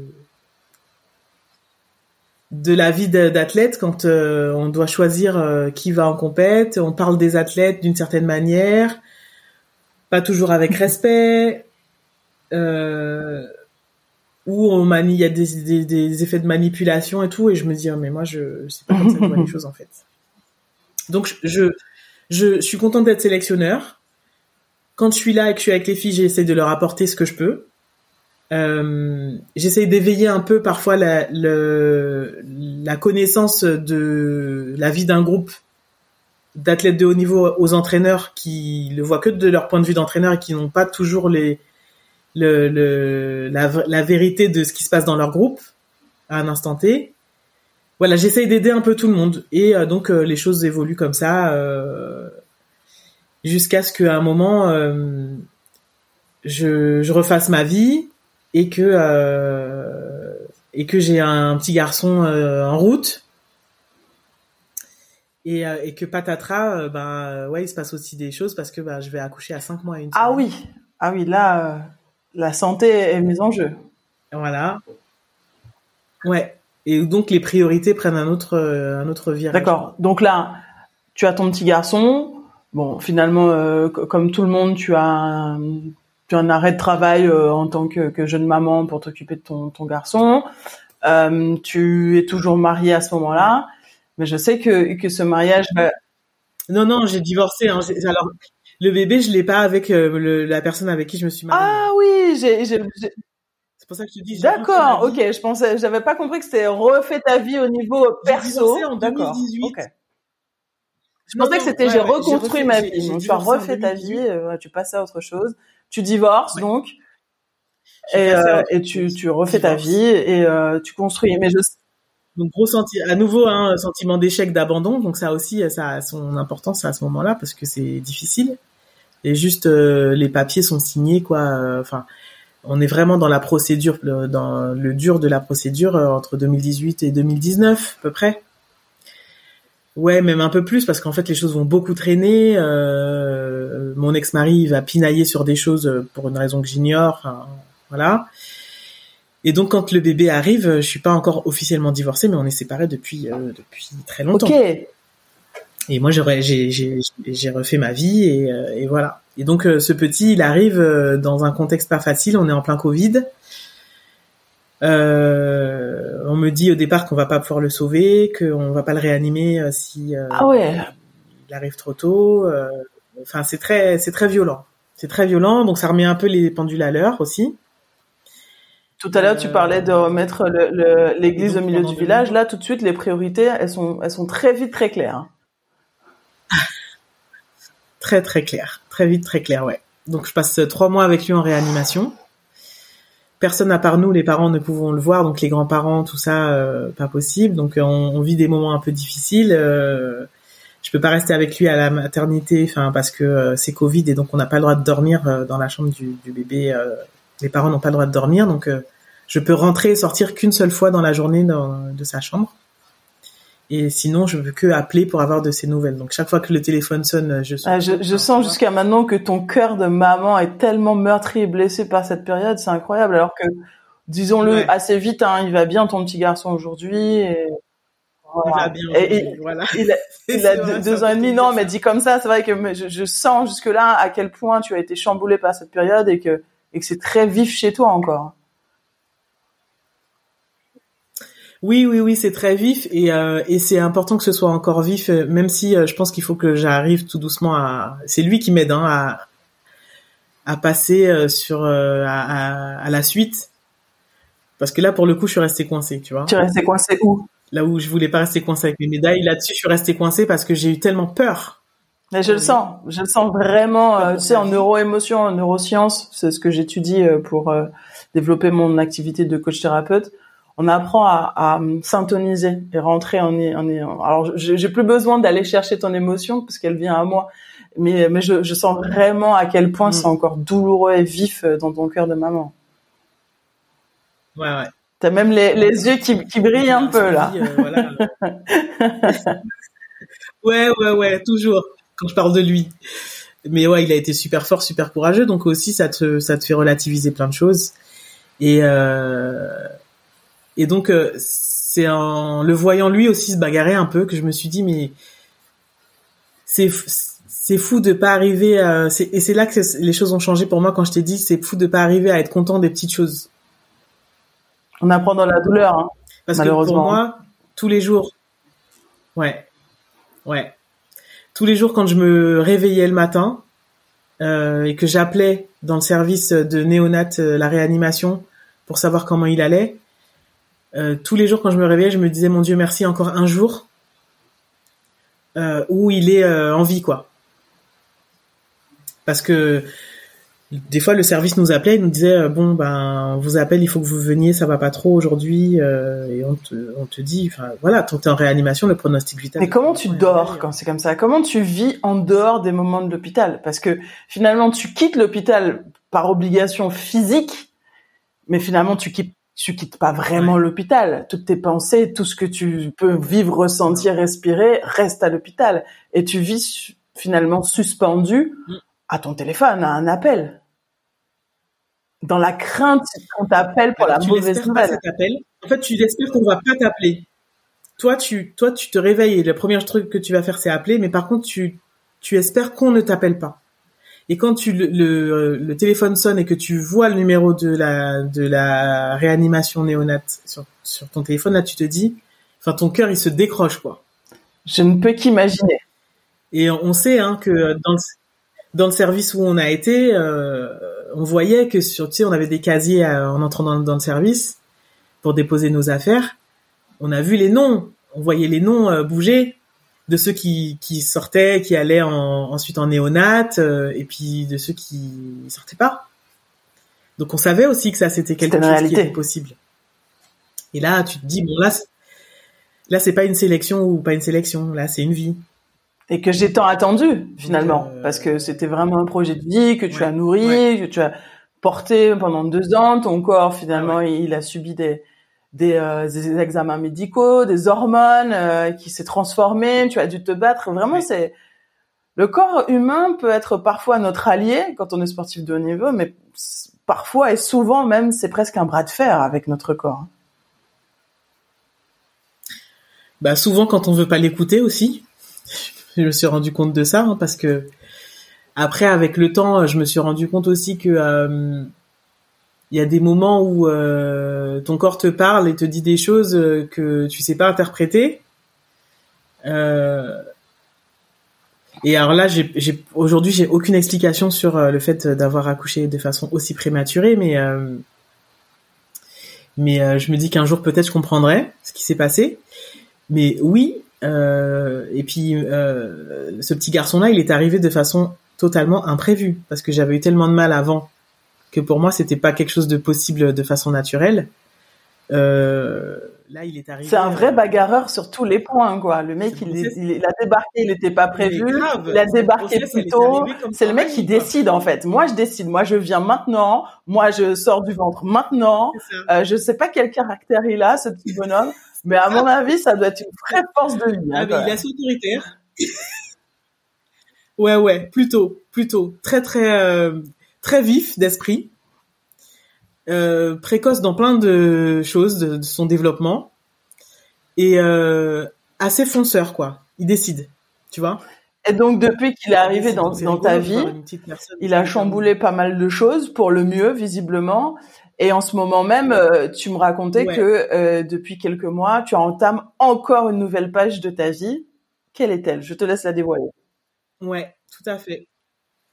Alors, pour t'expliquer le truc, euh, quand il est arrivé, les séjours à l'hôpital se sont pas terminés pour autant. Et euh, donc, euh, j'ai eu quand même pas mal de, Je suis restée avec loin de mon boulot chez L'Oréal pendant un peu, à peu près un an et demi au total, parce qu'il pouvait pas aller à la crèche les premiers mois de sa vie. Trop fragile. Il était trop, trop sensible d'un point de vue immunitaire, voilà. Donc, j'ai dû le garder à la maison et euh, ça m'a laissé le temps de réfléchir à ce que j'avais envie, envie de faire. Euh, je me sentais pas toujours à, ma place euh, dans le dans, dans le job que je faisais. J'avais l'impression qu'il me manquait quelque chose. Et euh, c'était pas une question de, de forcément de personnes avec qui je travaillais. C'était que j'avais l'impression de n'avoir rien fait de ce que m'avait apporté le sport je me disais, Maureen, si tu restes comme ça, tu auras gâché tout ce que tu as travaillé, tout ce que tout ce que ce tout ce que ces années de travail t'ont permis de développer. Et donc ce temps-là où j'ai où j'ai que j'ai eu à passer avec lui, euh, j'ai cherché euh, l'endroit où pourrait se rencontrer ce que j'avais euh, appris en entreprise chez L'Oréal pendant les dix années où j'avais travaillé là et ce que le sport de haut niveau avait pu m'apprendre et m'apporter? Et donc j'ai décidé de me lancer dans une formation de coach euh, professionnel. Donc ça c'est en euh, euh Attends, Mais coach professionnel, exactement. Qu'est-ce que c'est? Coach pour qui, quoi, comment, euh, par quels moyens Alors, coach, le coaching professionnel, c'est l'art d'aider les autres à trouver leurs propres solutions pour atteindre un objectif, coach de vie, un problème, euh, voilà, répondre à une question. Donc ça c'est le coaching. Moi, l'école dans laquelle j'ai été, elle te forme au coaching professionnel, donc executive coach.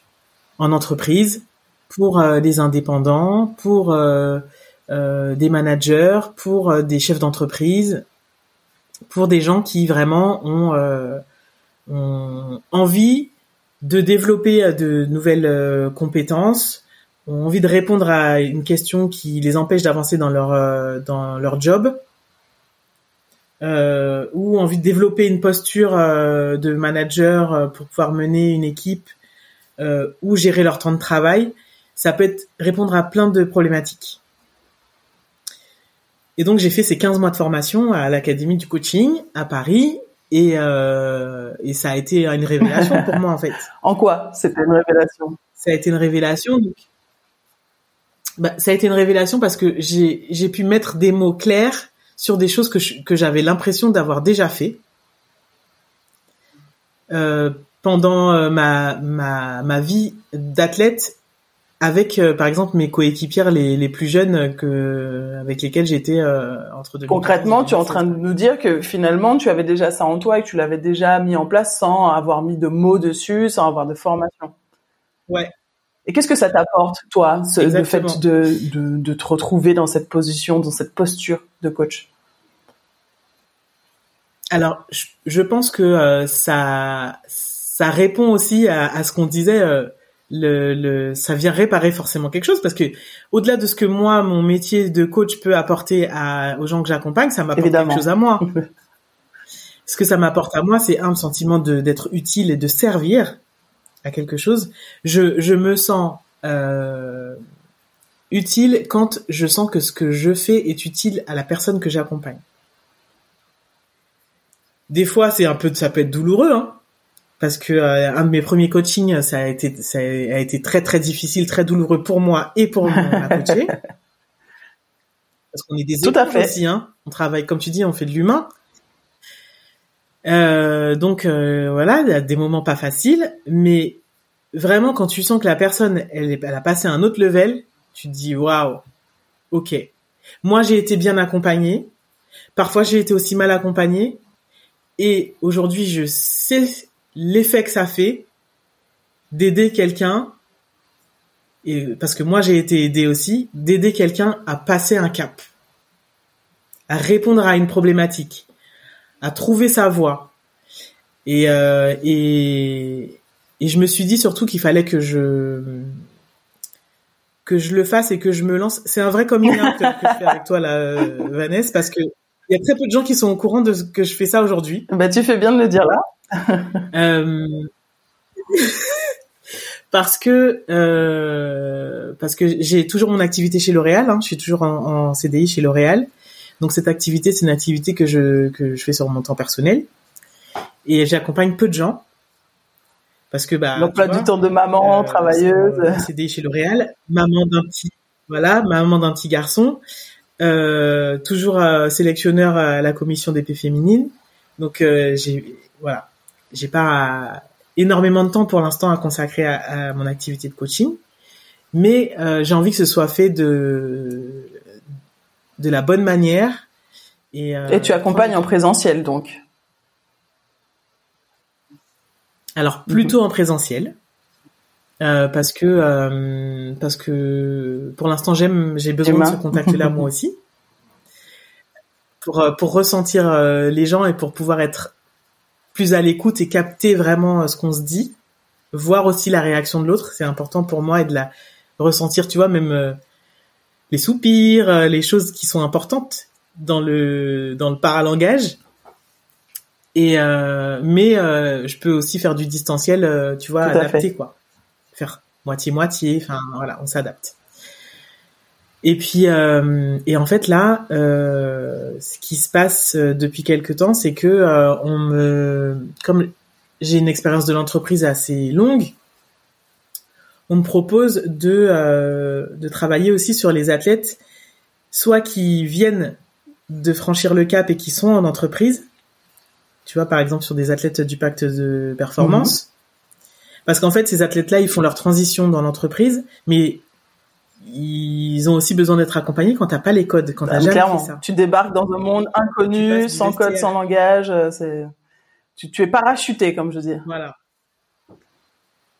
Exactement, tu passes du vestiaire euh, de euh, la discipline que tu as pratiquée depuis que tu as 5 ans à une entreprise avec des collègues qui connaissent pas ton mode de vie, qui connaissent pas ton ton ton quotidien d'athlète de haut niveau et un manager qui a pas forcément choisi de t'avoir dans son vrai. équipe à qui on a dit bon bah voilà, on a recruté un sportif, il va venir chez toi. Tout ça ça se ça se gère, ça s'accompagne. C'est nécessaire Parfois, les managers aussi de ces sportifs-là ont besoin d'être accompagnés pour savoir bah, comment ils doivent faire. C'est vrai. toujours simple. Euh, quand tu es athlète et que tu fais ta, ta transition de carrière professionnellement, euh, là où tu atterris, euh, personne t'attend. Hein. Complètement. Personne Complètement. attendu. Toi aussi, tu dois t'adapter aux autres. Un vrai challenge, l'après-carrière. Tu as des athlètes qui... Ouais. Tu as des athlètes qui changent de, de projet sportif euh, parce qu'ils quittent une structure, par exemple, euh, une structure fédérale, et qui ont besoin de, de réorganiser un peu le, le, leurs idées, euh, savoir comment ils doivent faire. Moi, ça m'est arrivé pendant ma carrière. J'ai quitté le, le, centre de sport-études pour euh, aller m'entraîner en club et j'avais pas anticipé tout ce qu'il fallait anticiper et ça m'a valu quelques soucis. Donc euh, voilà, il y a, y a des demandes parfois dans le domaine du sport, parfois dans le domaine de l'entreprise. Et parfois les deux se rejoignent parce que bah du coup les entreprises qui recrutent des sportifs euh, me disent bah, euh, toi t'as fait ce chemin là est-ce que on peut te demander euh, d'aider un tel? Voilà. Donc euh, pour te contacter on quoi c'est sur les réseaux sur euh, un mail comment on te contacte? Ouais. Ouais ouais on peut me contacter sur euh, principalement okay. Instagram. Très bien. ou LinkedIn. ok. Donc Maureen Nizima si vous voulez faire coacher sur le fait de rentrer en entreprise, eh ben n'hésitez pas à aller euh, chercher et, discuter avec Maureen. Vous avez compris qu'elle est super open, cool, sympa, euh, voilà. Pour faire un, petit bilan, alors on a fait le bilan de ta carrière. Maintenant, on va faire le bilan de ton après-carrière, puisque tu as arrêté en 2016, on est en 2024. Il y a déjà un certain nombre d'années qui s'est écoulé. Qu'est-ce que, quel bilan tu fais de ton après-carrière? Euh, à l'heure où je te parle, je pense que mon après-carrière, il est positif. Le bilan est positif euh, et il est très riche surtout. Parce que je suis passée par des moments très très down. vraiment, hein. C'est quoi le plus down? Euh, C'est quoi le plus down? Tu te demandes le plus down, c'est hein? quoi? Le plus down? Bah le plus down, c'est cette période là entre 2016 et euh, entre 2016 et 2019, je dirais où euh, tu as l'impression que tu ne vaux Est-ce que tu as tenté de, je sais pas, d'en parler à quelqu'un? Est-ce que tu as tenté d'avoir des réponses? Est-ce que tu as tenté de... C'est pas, euh, c'est de moins en moins secret pour tout le monde, hein, pour tous ceux qui suivent le podcast, surtout le premier. Moi, j'ai tenté, j'ai tenté tout ce qu'il fallait pas. J'ai tenté des réponses dans l'alcool. Évidemment, c'est pas aussi clair. Hein. Tu te dis pas je vais mal, donc je vais aller dans l'alcool et dans la fête. C'est juste que tu te rends compte que tu es pris dans un engrenage de fête, etc. Est-ce que toi, t'es passé par ces périodes-là? Est-ce que tu as bu un petit peu plus? Est-ce que tu as fumé? Est-ce que tu as tenté d'autres choses? Ou pas du tout? Non. Non, non. Oh, alors, je suis, euh, je me suis découverte euh, travaillomane excessive. En fait, c'est un truc. Work alcoolique, comme on dirait en, anglais. Et, euh, Work alcoolique. Hein? C'est ça. Tu, tu, tu, tu, te, tu te mets à fond dedans. Et en plus, à, ce moment-là, je je, je, voyais, j'avais pas l'impression que le fruit de mon travail était vraiment reconnu, donc c'était difficile aussi.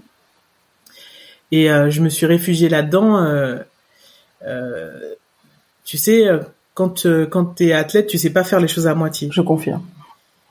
Et donc et donc là, je me, je me suis réfugiée là-dedans en me disant que c'est par là qu'allait passer mon salut et non seulement c'était pas vrai, mais en plus je me suis mis physiquement en danger, quoi.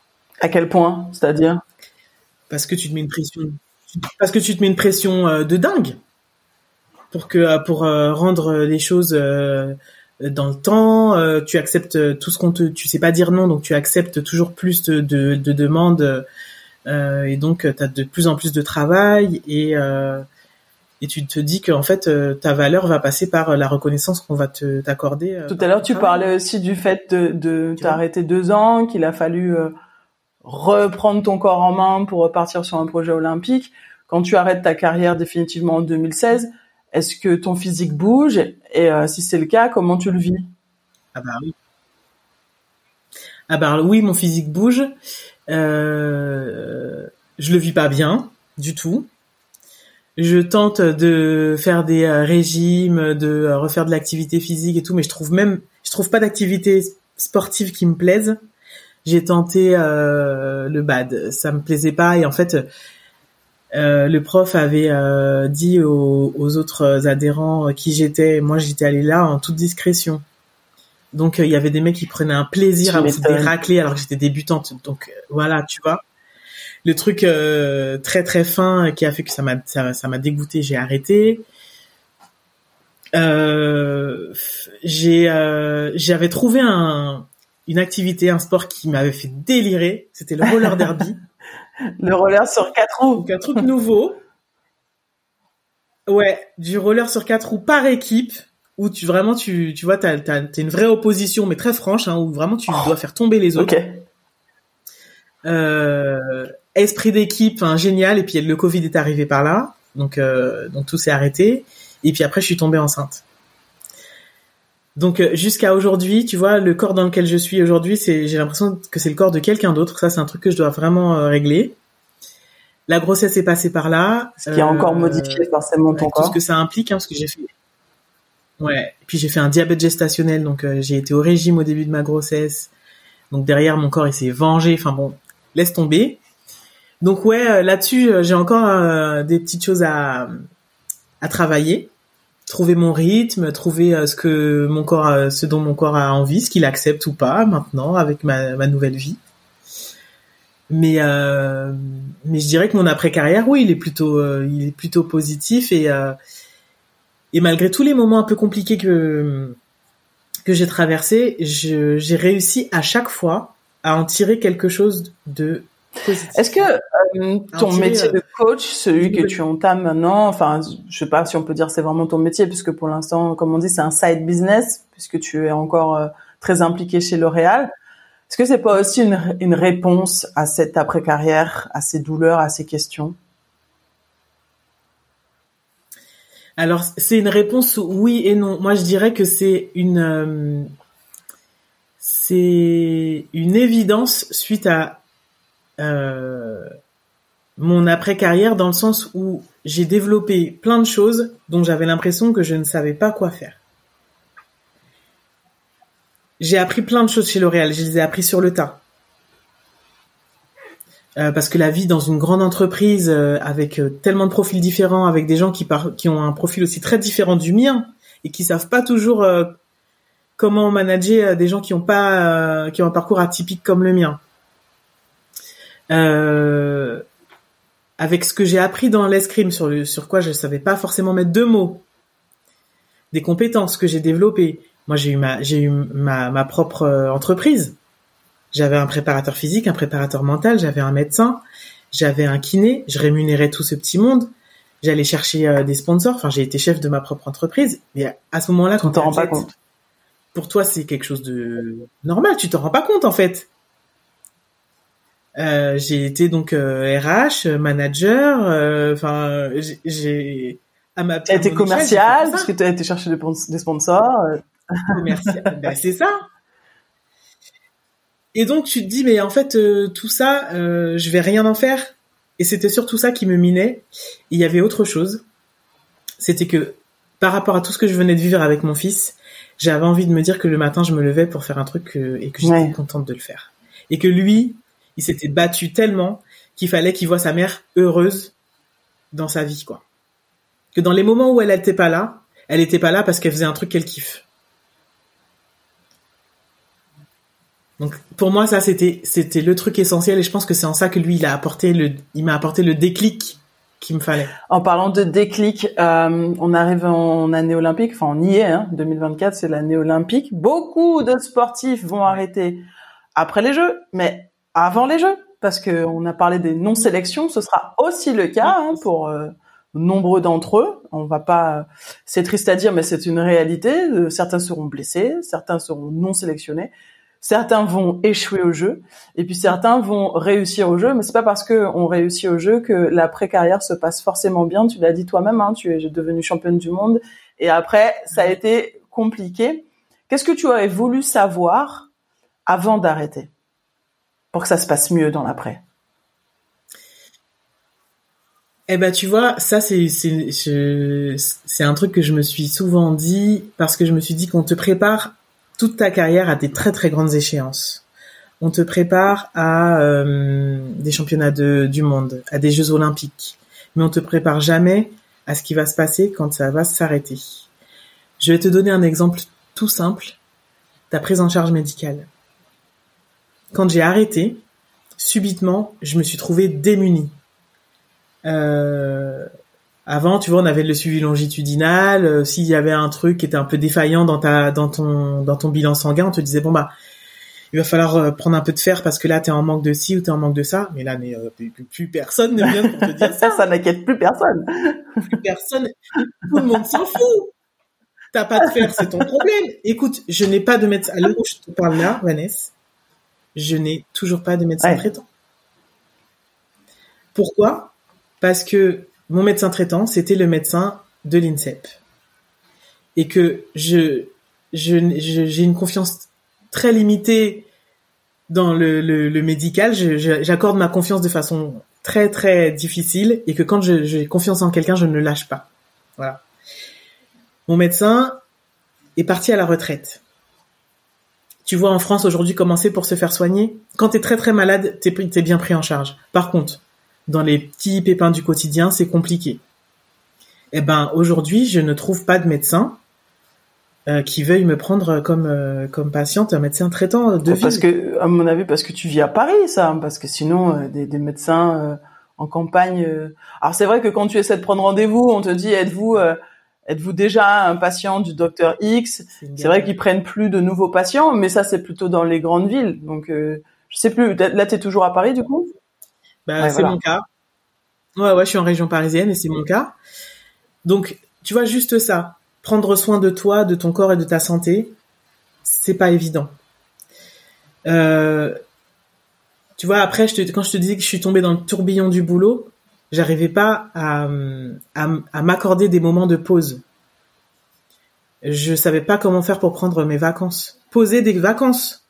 C'est un truc qui a l'air tellement bête. Mes collègues, quand ils rentrent des vacances de, au mois de janvier, ils posent leur congé d'été. Ils anticipent. Et moi, j'avais plus personne. Mais ouais. Mais attends, nous, on obéit à un calendrier sportif qui nous est imposé. Donc, tu sais qu'à un moment donné, quand tu dois partir en vacances, bah, il y a ce trou-là, là, tu mets tes vacances là. Mais ça, en fait, tu ne sais plus quoi faire de ta vie. Tu ne sais plus quoi faire de ta vie. Et tu aurais tendance même à sauter sur le premier boulot venu. Moi, j'avais déjà fait ma, transition professionnelle pendant ma carrière, donc euh, ça c'est pas posé. Mais il y a beaucoup d'athlètes qui ont cette problématique de qu'est-ce que qu'est-ce que je vais devoir faire comme taf pour manger demain? Et qui n'ont pas le temps de se poser pour réfléchir à ce qu'ils ont envie de faire. Ce qui va les faire kiffer vraiment.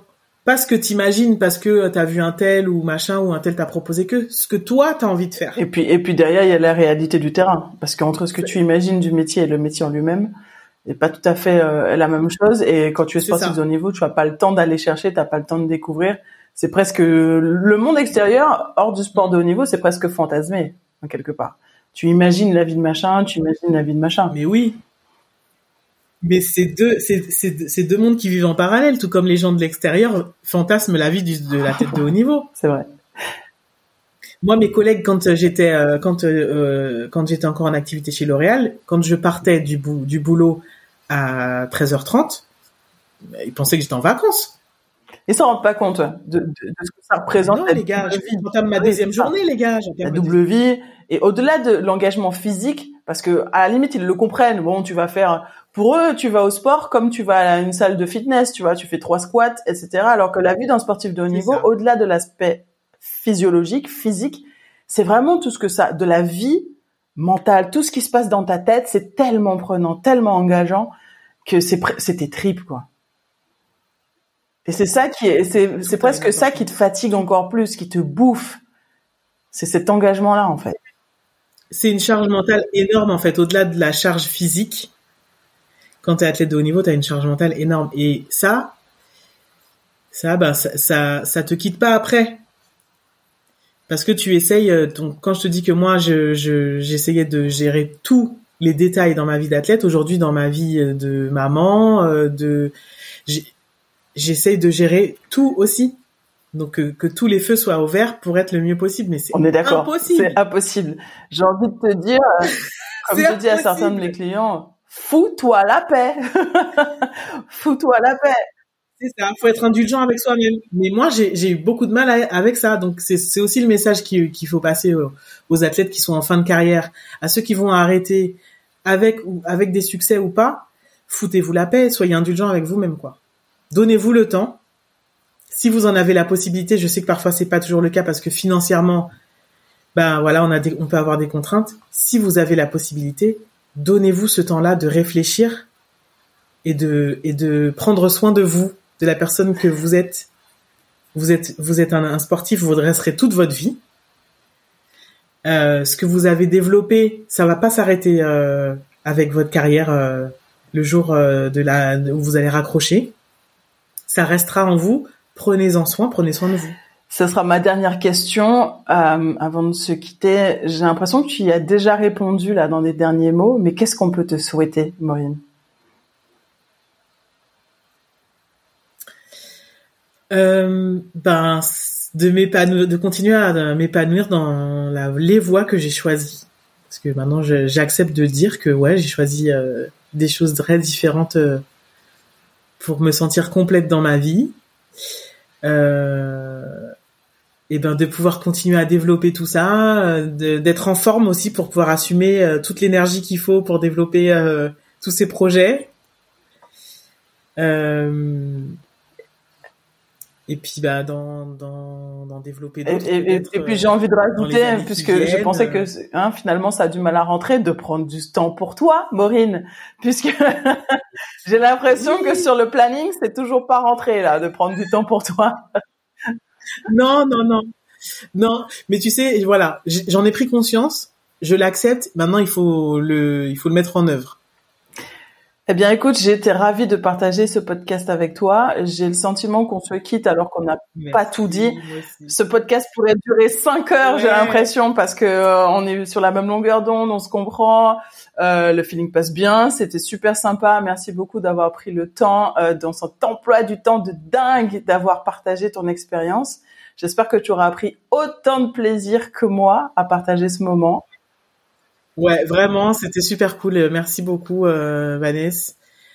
Euh, continue, euh, franchement, c'est c'est top. Et euh, tu vois, je, je me dis que si à l'époque j'avais j'avais eu un podcast Gladouane comme le tien, ça, ça aurait pu me rassurer sur plein de choses. je, je me serais sentie bah, écoute, en tout cas, c'est vrai que c'est les retours que j'ai. Au-delà de, de ma petite expérience, euh, ça me fait vraiment plaisir de non seulement de pas être seule, hein, parce que tu disais, on va pas se mentir, c'est, ce serait hypocrite de dire que j'y gagne rien. Moi aussi, j'y gagne à pouvoir parler avec toi, à échanger avec d'autres, et aussi de me dire que finalement, c'est pas vain le temps que je passe autour de ce podcast, parce qu'on croit toujours qu'un podcast, c'est tu cliques, tu parles et tu raccroches et tu postes. Non, non, un podcast, c'est quand même beaucoup plus de, de travail que ce qu'on croit. Mais il vaut vraiment le coup à chaque fois que j'ai une conversation aussi inspirante que celle-là avec toi, à chaque fois que je reçois un message euh, qui dit que ça fait du bien, donc euh, voilà, un, podcast de plus qui fait du bien. Je dédicace euh, cet épisode à toutes les personnes qui ont besoin de l'entendre, qui ont besoin de ne pas se, sentir seules et qui ont besoin d'avancer dans la vie. Donc euh, vous avez une Maureen, n'hésitez pas à la contacter. Et puis vous avez une Vanessa qui, qui est toujours là et qui et qui continue à porter le combat et le flambeau parce que j'avais Ayodele qui disait que pareil, hein, qu'il avait besoin d'un podcast comme celui-là et je m'en rends compte à quel point finalement on est seul. On était seul après notre carrière. Alors grâce à ce podcast, je me sens de moins en moins seul parce que je réussis à, à, fédérer autour de moi et d'avoir des gens qui portent ce discours-là. Mais euh, pendant un moment, c'est vrai qu'on a l'impression d'être euh, dans sa dans sa solitude, dans sa bulle et, et peut-être presque d'être fou, voire euh, capricieux, de se dire ah, mais je vais pas bien. Surtout quand tu faisais tu fais un métier comme je l'ai fait pendant des années où j'étais journaliste, j'étais dans la lumière. J'avais pas le droit comme toi de dire que, que ça va pas parce que je faisais un métier qui était trop bien et que tout le monde m'enviait alors que finalement bah bah non ça allait pas. Donc euh, merci à toi surtout de d'avoir euh, osé dire les choses telles qu'elles étaient parler de ton divorce parler euh, de ta difficulté à avoir un enfant de l'après carrière ce podcast existe justement parce que vous êtes capable vous sportifs de haut niveau de porter un discours qui est pas conventionnel tu vois c'est ce que je disais dans le podcast tout à l'heure c'est que mm les médias euh, font un travail qui, qui est le leur, mais dans ce podcast-là, je tiens vraiment à ce que on sorte des sentiers battus et qu'on ose dire les choses telles qu'elles le sont et être qui on est. Donc, euh, au-delà du podcast, euh, s'il existe, c'est parce que toi, par exemple, tu es capable de, de porter une parole libérée. Donc, merci beaucoup, Maureen. Avec plaisir. Et si toi aussi tu veux partager ton expérience, tu veux faire partie de mes teammates et que tu souhaites que je t'accompagne, tu peux me contacter sur les réseaux sociaux comme Maureen, mais également sur mon mail à contact@vanessagladon.com. Et si tu souhaites comprendre comment je peux t'aider, l'appel découverte est offert. Si ce podcast te plaît, n'hésite pas à lui mettre 5 étoiles sur la plateforme que tu utilises et je t'invite à le partager à ceux à qui il pourrait plaire. N'oublie pas que la vie est un sport incroyable et que tant que la partie n'est pas terminée, rien n'est jamais perdu. Alors, on se bat jusqu'au bout, jusqu'au je vérifie si tu connais jusqu'au jusqu'au gong, jusqu'au sifflet final, jusqu'à la ligne d'arrivée. c'était ton tour, c'était ton tour, Maureen. Je sais que tu es une habituée du podcast et, euh, et c'est mon petit laus de fin. Donc euh, jusqu'à la ligne d'arrivée, on se bat, on s'abonne également pour ne rien manquer et je te donne rendez-vous très vite pour un nouvel épisode de The Glad One podcast et comme disait une amie, another Glad One, another podcast. voilà.